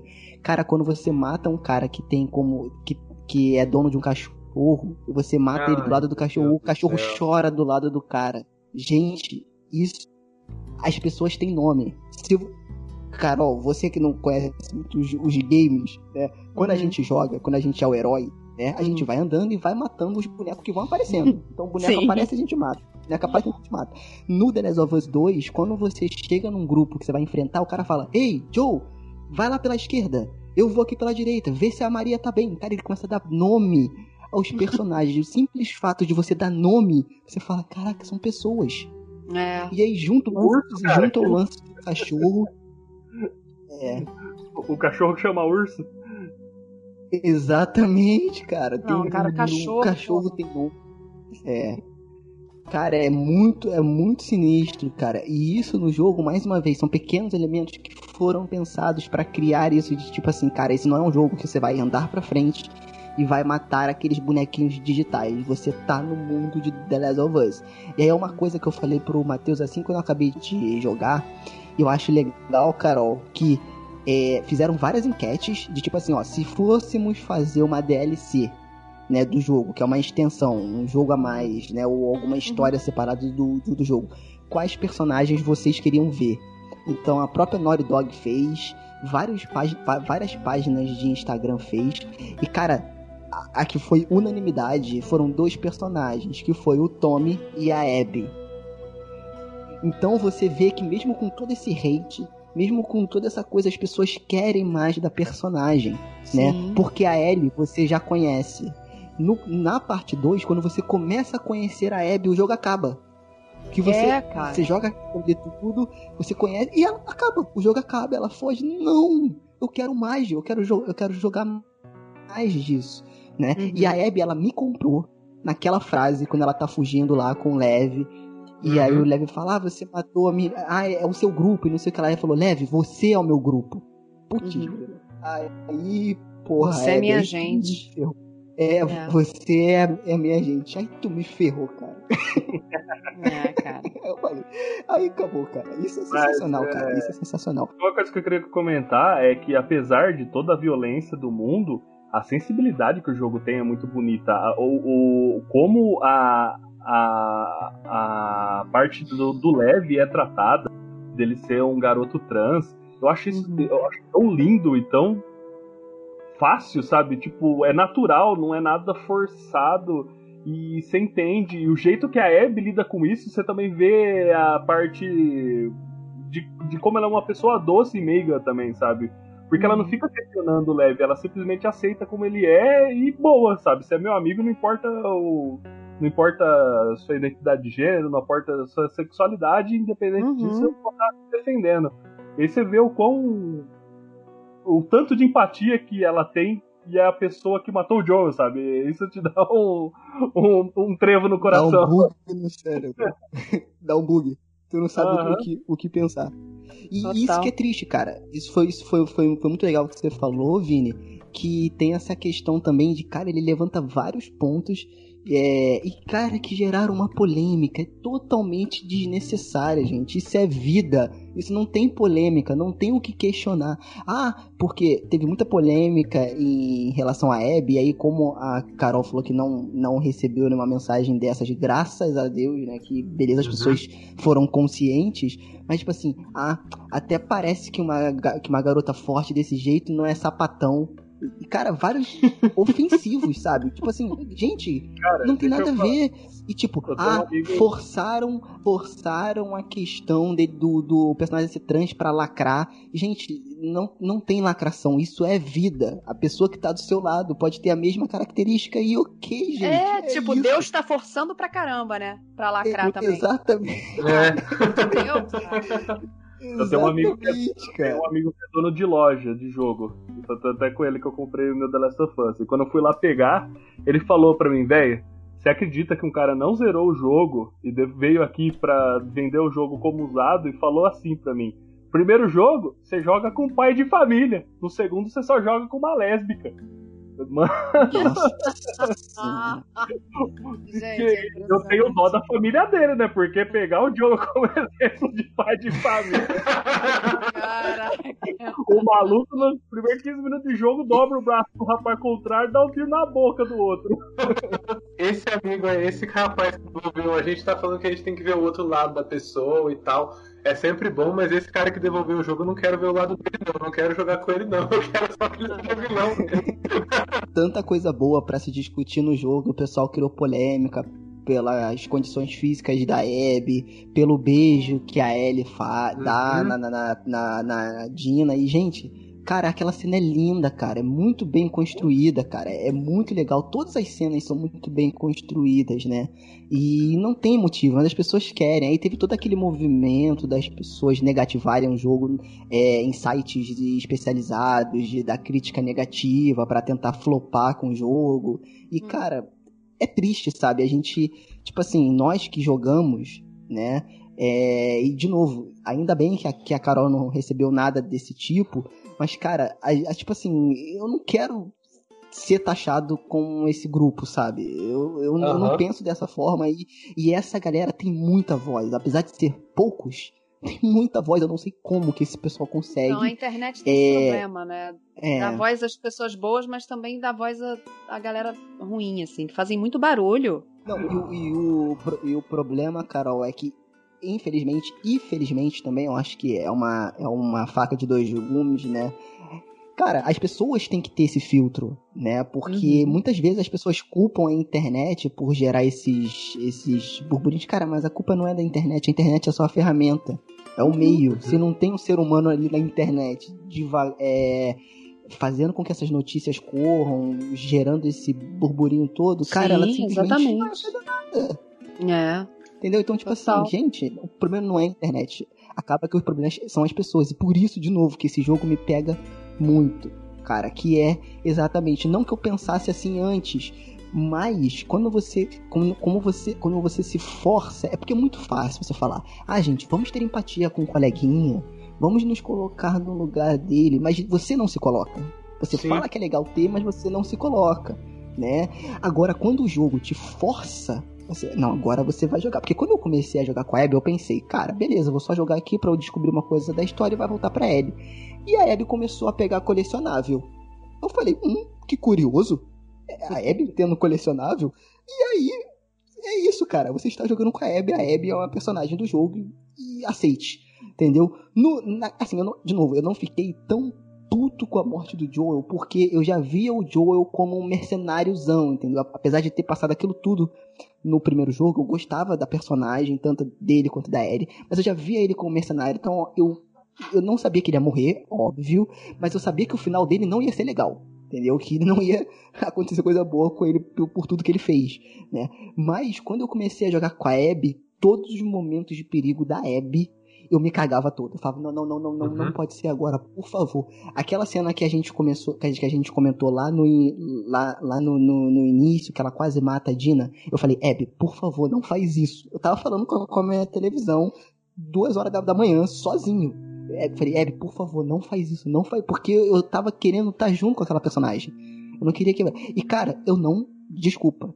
nenhum jogo, nenhum filme fez com que eu me sentisse assim, até hoje, tá? Eu não, assim, eu tenho, eu vou fazer 30 anos, eu tenho 29, né? Mas eu, eu joguei bastante coisa, né? Então, cara, nenhum jogo até hoje me fez sentir assim.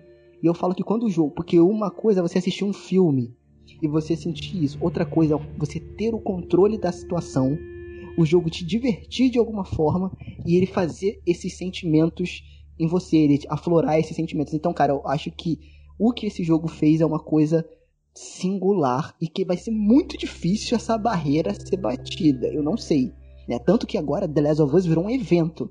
Eu não, eu, não, eu não sei se a Carol soube, mas no lançamento do, do The Last 2 teve contagem regressiva. Teve Que evento. legal. Tipo, a partir desse ano vai ter um dia é, no ano que é o dia do Outbreak do The Last of Us, que vai ser o dia do The Last of Us no mundo. Então a Naughty Dog vai fazer todo ano um evento, que eu acho que é o, é o dia zero ou alguma coisa assim o nome, eu esqueci.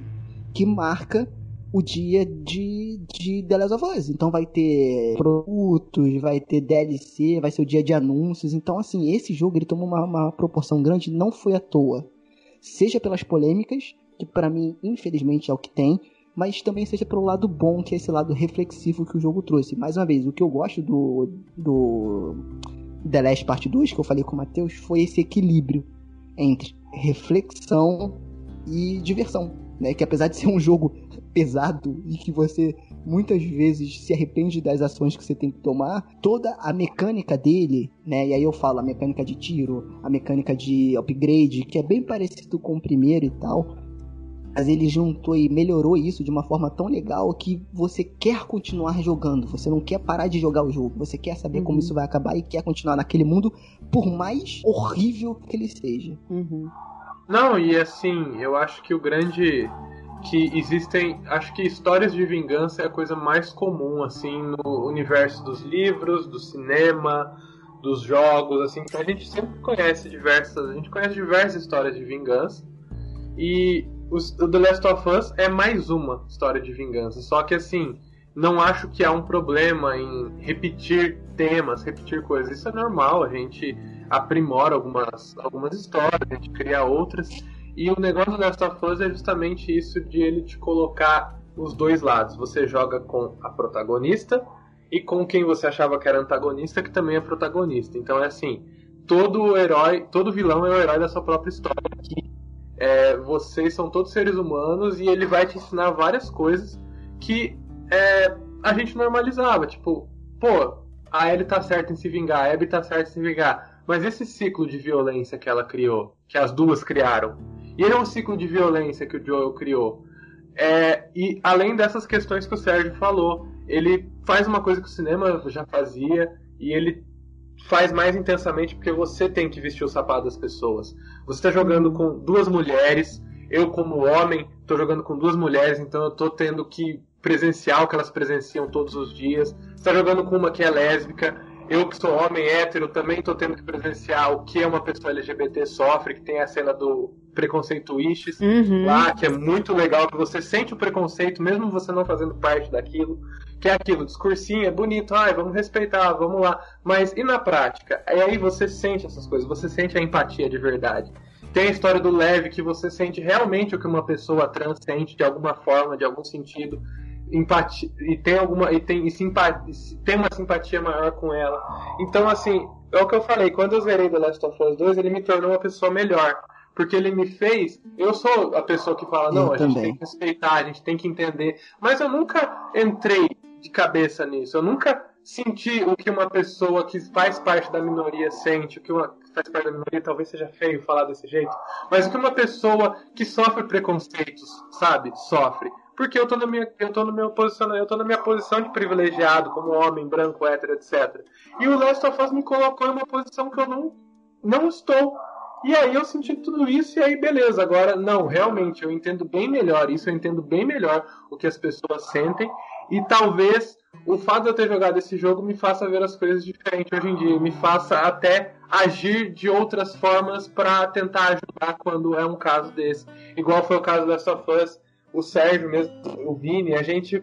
é, até se posicionava mais nessas questões quando alguém tava reclamando sobre. Ah, é porque você tá jogando com duas mulheres, o primeiro é o Joel, é muito mais legal, é. Ah, você tá jogando com uma mina lésbica, pelo amor de Deus. Não, por quê? O que, que tem? O que, que tem a ver isso? Sabe? E isso tudo foi o jogo que trouxe, de certa forma. Esse, esse entendimento sobre violência também. Porque no final ele te obriga a executar a Abby, sabe? Você fala, meu, não, não, sabe?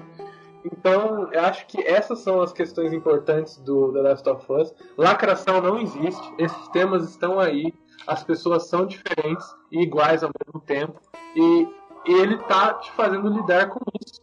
E a maior, e, e tá fazendo uma pessoa, o gamer vê isso, infelizmente. Mas a, o, que, o que eu acho mais importante é que ele tocou as, ele tocou algumas pessoas, sabe? Então acho que essa é a maior lição assim do Last of Us. E ele traz assim uma coisa que eu acho preciosíssima para a vida, para além de todas essas diferenças. É essa questão do faça hoje o que você talvez não possa fazer amanhã.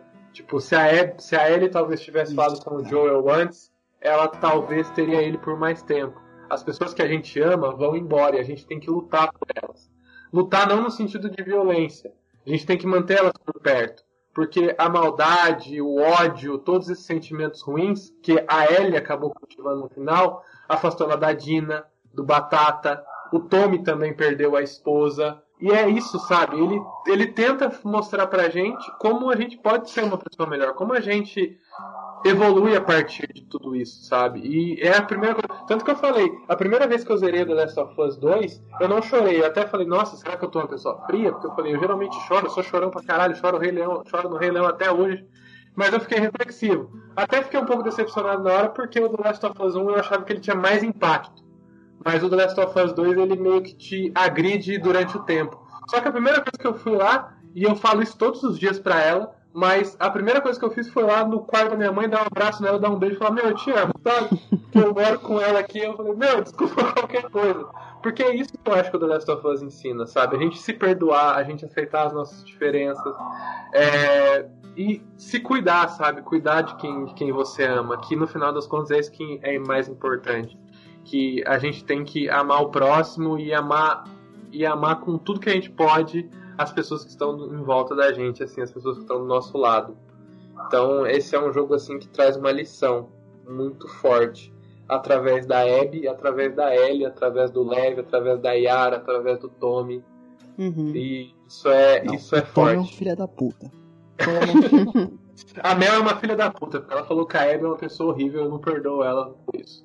Porque a Abby tava salvando todo mundo. Aquele diálogo que a Mel fala, você é uma pessoa horrível, eu falei, minha filha, você que é horrível. Cala tua boca, você não fala assim da minha amiga, não. Minha Porque eu me- querida! Passou a mão na cara da Abby na cara dura, roubou o Owen e quer pagar de. Ah, não, é só, é só a Mel que eu não perdoo. Até o Manny que cuspiu no Joe eu perdoo, porque o Manny também ele tem pai ali, você vê que ele tá cuidando do velhinho, ele cuida da Abby também. A gente acabou empolgando aqui, mas, é, Carol, você tem alguma parte preferida de. É, alguma parte preferida assim na hora de fazer, que você falou, putz, gostei de fazer essa cena? Não Isso que eu ia perguntar Assim, mesmo. Ah, então. Eu acho que todas as coisas são desagradáveis, né? Mas é na arte que a gente sente essa tristeza, essa tristeza até é boa de sentir, então. tem alguma cena que você gostou mais? Alguma coisa assim que gostou mais de fazer? Algum, é, alguma gravação que foi legal? Alguma história de bastidor assim? Olha, é, tem uma cena que eu. que foi a cena que me tirou lágrima do olho real quando eu assisti antes de gravar. É, e que eu precisei assistir várias vezes para poder fazer direito. é, foi a luta final. Porque quando eu vi a Abby, porque até então eu não, né, eu tinha aquela imagem da Abby fortona e saudável e tudo bem. Mas aí quando eu vi ela na luta, magrela, raquítica, com cabelo cortado, tipo, cara, acabada, eu olhei pra ela, eu senti uma tristeza tão grande. E aí era a luta final, né? Era o embate final. E, e até então o diretor não tinha me dito se eu ia morrer ou não. Então, pra mim, Nossa senhora. eu tava achando ali, porra, já era. Olha pra ela, olha como ela tá, cara. Ela acabou. Acabou. Agora vai, agora é agora, acabou. E o filho da puta não me disse. É, então, eu, eu assisti aquela cena até o fim com o, o meu olho cheio d'água. Primeiro, porque eu não queria que ela morresse. Segundo, porque, ok, poderia ser um final que a Naughty Dog escolheu que fosse assim, né? Pra poder, né? Acabar tudo bem. Ai, a, a Ellie vai lá, mata ela, e acabou, e matou aquela que matou o Joe, né? Um final fácil, né? Óbvio. Uhum. Seria. É, então eu, eu, fi, eu assisti e, e, fiz essa cena com dor de barriga, praticamente. E uma mistura de sentimentos horrível. E, e a imagem dela me tocou muito. É, dela tá completamente destruída. E, e aí você vê a Ellie afogando ela. Eu falei, agora, morreu agora. Toda hora que a Ellie fazia um negócio que, é, que eu achava que ela ia morrer, eu falava, ia lá, é agora, morreu. Já, já era. E- Gente, foi muito ruim, foi muita sacanagem ele ter feito isso, de não ter me contado o que que acontecia. E vocês gravam fora de ordem também. É, algumas coisas a gente grava fora de ordem. Algumas coisas, mas essa, Ah, tá. essa em específico eu gravei bem no fim mesmo. No fim da Ah, jornada. Mas acho que ele Então fez ele foi filha da mãe mesmo. Ele foi, mas, mas ao mesmo tempo também é, isso foi uma, foi uma escolha dele artística até como Uhum. diretor pra me ajudar. Porque isso me ajudou, sim. Eu, eu fiz a cena cheia de emoção. Bizarro, foi bizarro. É, e, e eu coloquei na, na Abby essa emoção de estar lutando ali, mas de não querer lutar. Porque é isso, né? Ela é obrigada a lutar. E aí ela luta e aí ela dá no que dá, né? Arranca o dedo da outra, enfim. Mas. Mas é, ela não queria, é, o tempo todo, não queria, não queria. E aí isso, isso me tocou de uma forma que eu não achei que fosse tocar, na verdade. Porque tem esse negócio de técnica, de vem emoção, vai emoção, só que, porra, tem hora que, que Uhum. o negócio sobe e quando você vê, você fala, nossa, enxuga o olho e. Foi mais ou menos isso que eu senti 30 minutos depois que eu fechei o jogo. Porque o The Last of Us ele não é na hora. Você fica pensativo. Aí deu uma meia hora. O Tim, o Tim comentou isso comigo também. Foi bizarro que foi a mesma sensação que eu tive. Acabou o jogo, fiquei, nossa, nossa, aquele vazio existencial que você tem quando você acaba um jogo bom. É. Aí deu 40 minutos comecei a chorar igual a criança. Tá que. Ah, que gracinha. A Tudo- minha segunda. tudo que eu tava sentindo veio, sabe? Nossa senhora, que jogo, filha da mãe. e aí, aí depois eu fui ver react de youtuber. Aí a hora que tá tendo a cena da porradaria, na hora que a Ellie olha o sangue e ela lembra do Joe tocando violão, não aguenta. E eu choro toda vez de novo. É o Joe, o Joel sentadinho lá, mó tiozinho assim, com, violão, e ela chega, eles têm aquele puta diálogo que ela tá disposta a perdoar ele. Ela demorou dois anos pra falar aquilo, um dia antes dele morrer, ela vai e fala. E é, é, nossa, puxa muito. Bem aquilo lá que o Matheus falou, da gente, tipo, tem que lutar pelas pessoas que a gente ama sempre. A minha primeira vez que eu zerei, como eu falei, eu não chorei, eu fiquei desse jeito reflexivo. Aí eu joguei tudo de novo, porque eu queria todos os troféus lá, eu queria, eu queria carimbar. Eu falei, não, beleza. É, e, tava, tava as partes emocionais assim, tava passando mais tranquilo do que a primeira vez, porque eu já conhecia. Falei, putz, será que eu tô estragando a minha experiência de estar jogando de novo e ser muito recente? Aí acabou. Só que dessa vez eu comecei a chorar do nada. Eu fiquei tranquilão o jogo inteiro. E aí começou a parte final ali das duas lutando. Depois o Joel, depois da conversa com a Abby de novo, eu tive crise de ansiedade. Gente, eu nunca tive uma crise de ansiedade na minha vida. Eu tive crise de ansiedade de choro. Eu soluçava. E aí eu tentava voltar ao ar, aí eu voltava ao normal. E aí eu pensava, tipo, putz, mas a Abby passou por isso aqui. Eu chorava, chorava, chorava, chorava. Aí vinha o diálogo do Joel na minha cabeça. Eu chorava, chorava, chorava, chorava, chorava. Eu acho que eu fiquei uns 30 minutos chorando, mas aquele choro assim de desespero, um negócio assim. Eu falei, caraca, eu achei que tava normal, mas acho que o jogo foi inserindo pequenos gatilhos ali e no final, quando acabou, deu aquele tec, aí veio. Sabe Nossa. quando quebra a barragem e veio tudo, tudo, tudo. Eu fiquei acho que uns 40 minutos em silêncio. Minha mãe veio aqui na sala e falou, tá tudo bem? E aí, você tá chorando? Eu falei, é, eu chorava mais ainda quando ela me perguntava, ela tava chorando. E foi um choro assim que fazia. Gente, eu acho que eu chorei assim em velório, sabe? Eu não Nossa tinha chorado, Senhora. fazia muito tempo que eu não chorava desse jeito. O que, que esse jogo fez comigo, gente? É a segunda vez, eu já sei o que aconteceu. E assim, acho que é um negócio dos pequenos gatilhos que ele foi inserindo ali durante o Sim. Aí vai sua mãe no sacolão, ô Creuza, você não imagina, menina, minha filha, meu filho tava jogando videogame, deu pra chorar. Agora chora. Ela tá acostumada, ela, ela já quase chorou comigo no Detroit também, que ela, que ela joga videogame também. Aí a Ah, gente que sempre legal. joga junto. E aí os jogos dublados, inclusive, inclusive ajudaram nessa nossa relação, porque ela parou de jogar assim, ela jogava até o Mega Drive.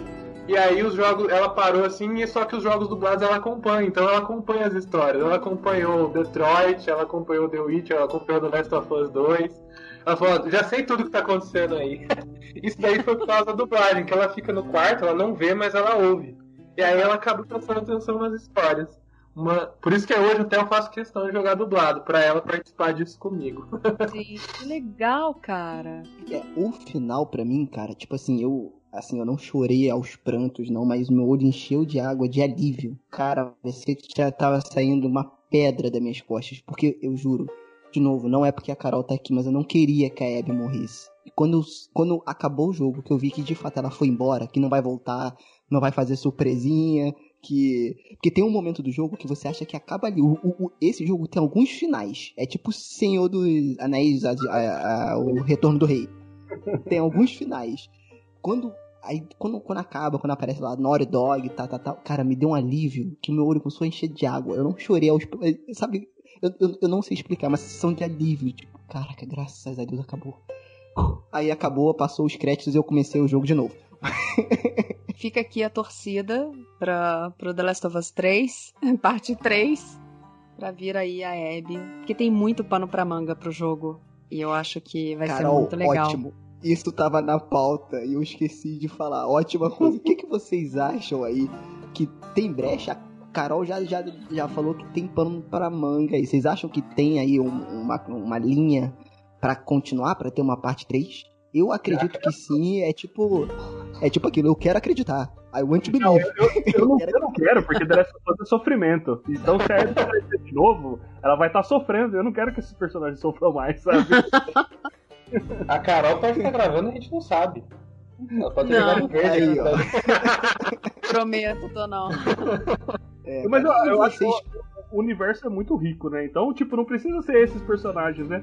Pode ser, tipo, sei lá, no Brasil. O que que aconteceu no Brasil no Outbreak? E você conta a história das, das pessoas que estão sobrevivendo nesse mundo caótico, né? Eu acho que o, o universo é muito rico, a gente pode ter muita coisa, hein?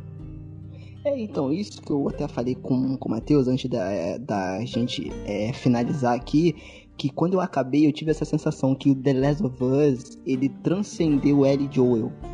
The Last of Us é uma marca, é um universo. E aí conversa exatamente com isso que você falou, Vini. É uma coisa que vai além de só os personagens. Apesar dos personagens que é, é, fazem com que a gente continue nessa jornada, você pode jogar esses personagens no mundo inteiro. Ou então vir com outros personagens, encontrando com esses personagens que a gente já conhece, né? Então eu acho que dá, tem muito pano, pano pra manga pra parte 3, até porque é, eu vou torcer muito que a principal seja a Abby. Eu acho difícil, infelizmente, mas eu acho que a Abby vai estar com, com certeza. Mas eu queria que o protagonismo fosse dela pra eu conhecer mais da personagem, além do 2, né? Algumas, algumas outras questões ali mais familiar, enfim, ter essa- imersão maior. É, Mas, cara, eu acho que super. Eu, eu- gente, sejam sim, assim. Cara, a Naughty Dog deu muito dinheiro com esse jogo. Eu acho que bateu o recorde de pré-venda da história da Last of Us 2. Eu nunca comprei um jogo na pré-venda, gente. E quando. Cara, e assim, pra quem tem videogame, né? Fica a telinha do jogo lá, você não pode jogar, mas fica um cronômetro diminuindo o tempo. Cara, quando faltava 10 minutos, eu sentei em frente à TV e esperei 10 minutos. Olhando pra TV com o controle na mão, assim, esperando pra começar. Então, assim, cara, é, é, é aquilo. É um evento, né? Então eu acho com, com certeza que vai ter a parte 3. Com certeza eu não sei. Porque a gente tá vivendo num mundo que a gente não pode dar certeza de nada, né? Mas. É, talvez não tenha. tenha mundo, né? Ah, vai- vai, que- vai que alguém come outro morcego aí sem ferver, já porra, terra tudo a vida.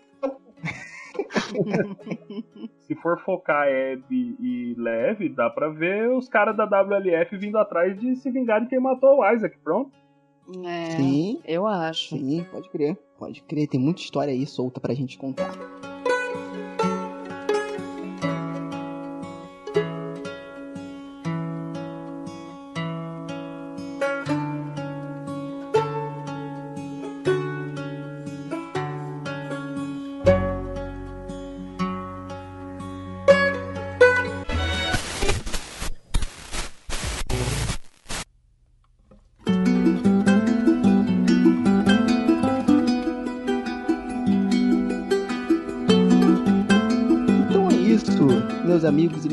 Amigas que estão ouvindo aí. Esse foi o podcast que abriu essa nova, essa nossa nova fase, né? É, explorando outros temas, outros universos, né? Muita gente fala que The Last of Us Parte 2 e o próprio primeiro jogo não é jogo de terror. Eu discordo, porque eu quero ver um outro jogo de, de terror te deixar tão tenso e tão cagado quanto, quanto The Last of Us, principalmente Parte 2, né? Com as coisas que acontecem.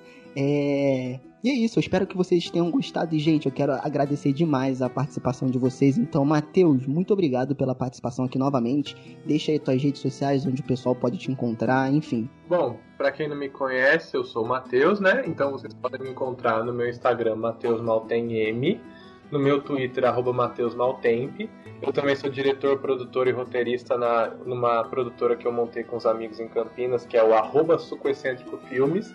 E eu também faço parte da bancada do podcast Necronome Conversa. Sou membro fixo lá do Necronome Conversa e saem episódios todas as quintas falando sobre o cinema de horror em geral. E também queria falar pra Carol parabéns de novo pelo trabalho dela. Peço desculpas aí por essa puxação de saco, mas é porque é um trabalho que eu gosto muito. É um, eu tenho muito respeito por dublagem desde pequeno. Quem me conhece sabe, todos os meus amigos sabem assim do amor que eu tenho por dublagem. Você é a primeira dubladora que eu conheci, que eu conversei. Nunca consegui conversar com outro dublador assim. Então hoje está sendo um dia muito especial por causa disso, porque eu realmente gostei do seu trabalho, gostei dos seus outros trabalhos que, como eu falei, eu lembrei hoje porque eu vi, eu falei, putz, era ela ali. Então assim, continue. Espero que você esteja no Mortal Kombat 12, aí você me avise, por favor, que isso Mas sério, de verdade mesmo, essa por eu também fazer parte da de comunicação social, audiovisual, assim, eu sei é, como o nosso mercado funciona, como o Brasil é. E assim, é muito bonito é, profissionais tão competentes e a gente tá fazendo coisas tão legais assim, e vocês estarem fazendo coisas tão legais que estão marcando personagens. Porque muitas pessoas falaram pra você que gostaram da Abby por causa da sua voz, porque você fez a voz, e é muito isso, sabe? Sua voz deu meio que a cara da Abby, inclusive que eu até falei, eu não consegui jogar a versão em inglês porque eu falei, pô, a Abby tem essa voz. Então, assim, parabéns mesmo. Eu fico muito feliz de estar falando com uma pessoa que trabalha profissionalmente com dublagem, porque eu tenho muito respeito por isso. Fez parte da minha infância, da minha vida profissional e da minha vida como fã também. Então, assim, parabéns e obrigado pelo papo. Ah, que lindo, obrigada. Vini, bri- obrigado aí pela participação, cara. Deixa aí as tuas redes sociais, onde o pessoal pode te encontrar nessa internet de meu Deus aí. Então, eu sou um dos integrantes do Mother Base, um podcast que é do site New Game Plus. O Mother Base você pode encontrar lá no Twitter como arroba MotherBasePod. A gente tá lá na, no Spotify, no YouTube, no site do New Game Plus. Toda sexta-feira, de logo depois do almoço, saem os podcasts semanalmente. E também eu sou dono do canal Valhalla Palace, que a gente tá na Twitch, no twitch.tv barra Valhalla Palace, que foi onde eu fiz até as veratinas da Last of Us 2 e fiz a busca pelo, pela platina lá também. Então faço lives quase sempre de terça e quarta, terça e segunda. E o site, o canal no YouTube, no qual que eu faço as customizações de action figures, que faço os toy makeovers e os reviews de colecionáveis desse mundo nosso de nerdice. E Carol, muito Inclusive- obrigado pela, pela oportunidade. Tá- Tudo que o Matheus disse eu replico. Tá sendo uma honra falar com você. Eu amo dublagem brasileira e conversar com alguém que, que faz parte da história da dublagem brasileira como você é uma honra. Muito obrigado por essa oportunidade. Imagina, tamo junto. Ah, Legal. E Carol, Inclusive, obrigado. Fala aí, Só um recado, na zeratina do Vinícius lá tem facecam, então vocês vão ver ele chorando no final do jogo, tá? Só pra deixar essa. E, Carol, obrigado, cara. Obrigado por você ter topado participar. Na verdade, quando eu te chamei, eu tava conversando com o Matheus. E aí a gente falou, cara, seria muito louco se a gente conversasse com a dubladora da Abby, né? Que foi uma personagem que a gente gostou muito e tal e tal, enfim. Eu falei, e cara, vamos falar com ela? Vamos, vamos, vamos, vamos dar um maluco? Vamos, vamos tentar ver se funciona? Porque a gente não queria só falar com você, a gente queria dividir o seu trabalho para quem tá ouvindo, para que mais pessoas conheçam também. Que a gente achou super demais. Falei, cara, vamos, vamos tentar o máximo que a gente tem ou não, né? Porque até, até, eu até falei, até parece que ela vai aceitar, né? Mas beleza, vamos, vamos, vamos, vamos tentar. Cara, quando você respondeu, eu me tremi inteiro, ó, cãibra da perna para baixo, não senti mais nada. falei, Matheus, vai rolar, Matheus. Eu falei, cara, que legal dividir com os nossos ouvintes o teu trabalho. Então, Carol, de novo, é, obrigado. Desculpa se a puxação de saco foi muita, foi além, mas, cara, é porque a gente curtiu muito o seu trabalho. Quem tá aqui curtiu muito e é cara, acha demais, assim. Eu espero que os ouvintes também conheçam mais do seu trabalho. Se você der uma gulgada em, em Carol Vale Valença, você vai ver todos os trabalhos que ela já fez aí.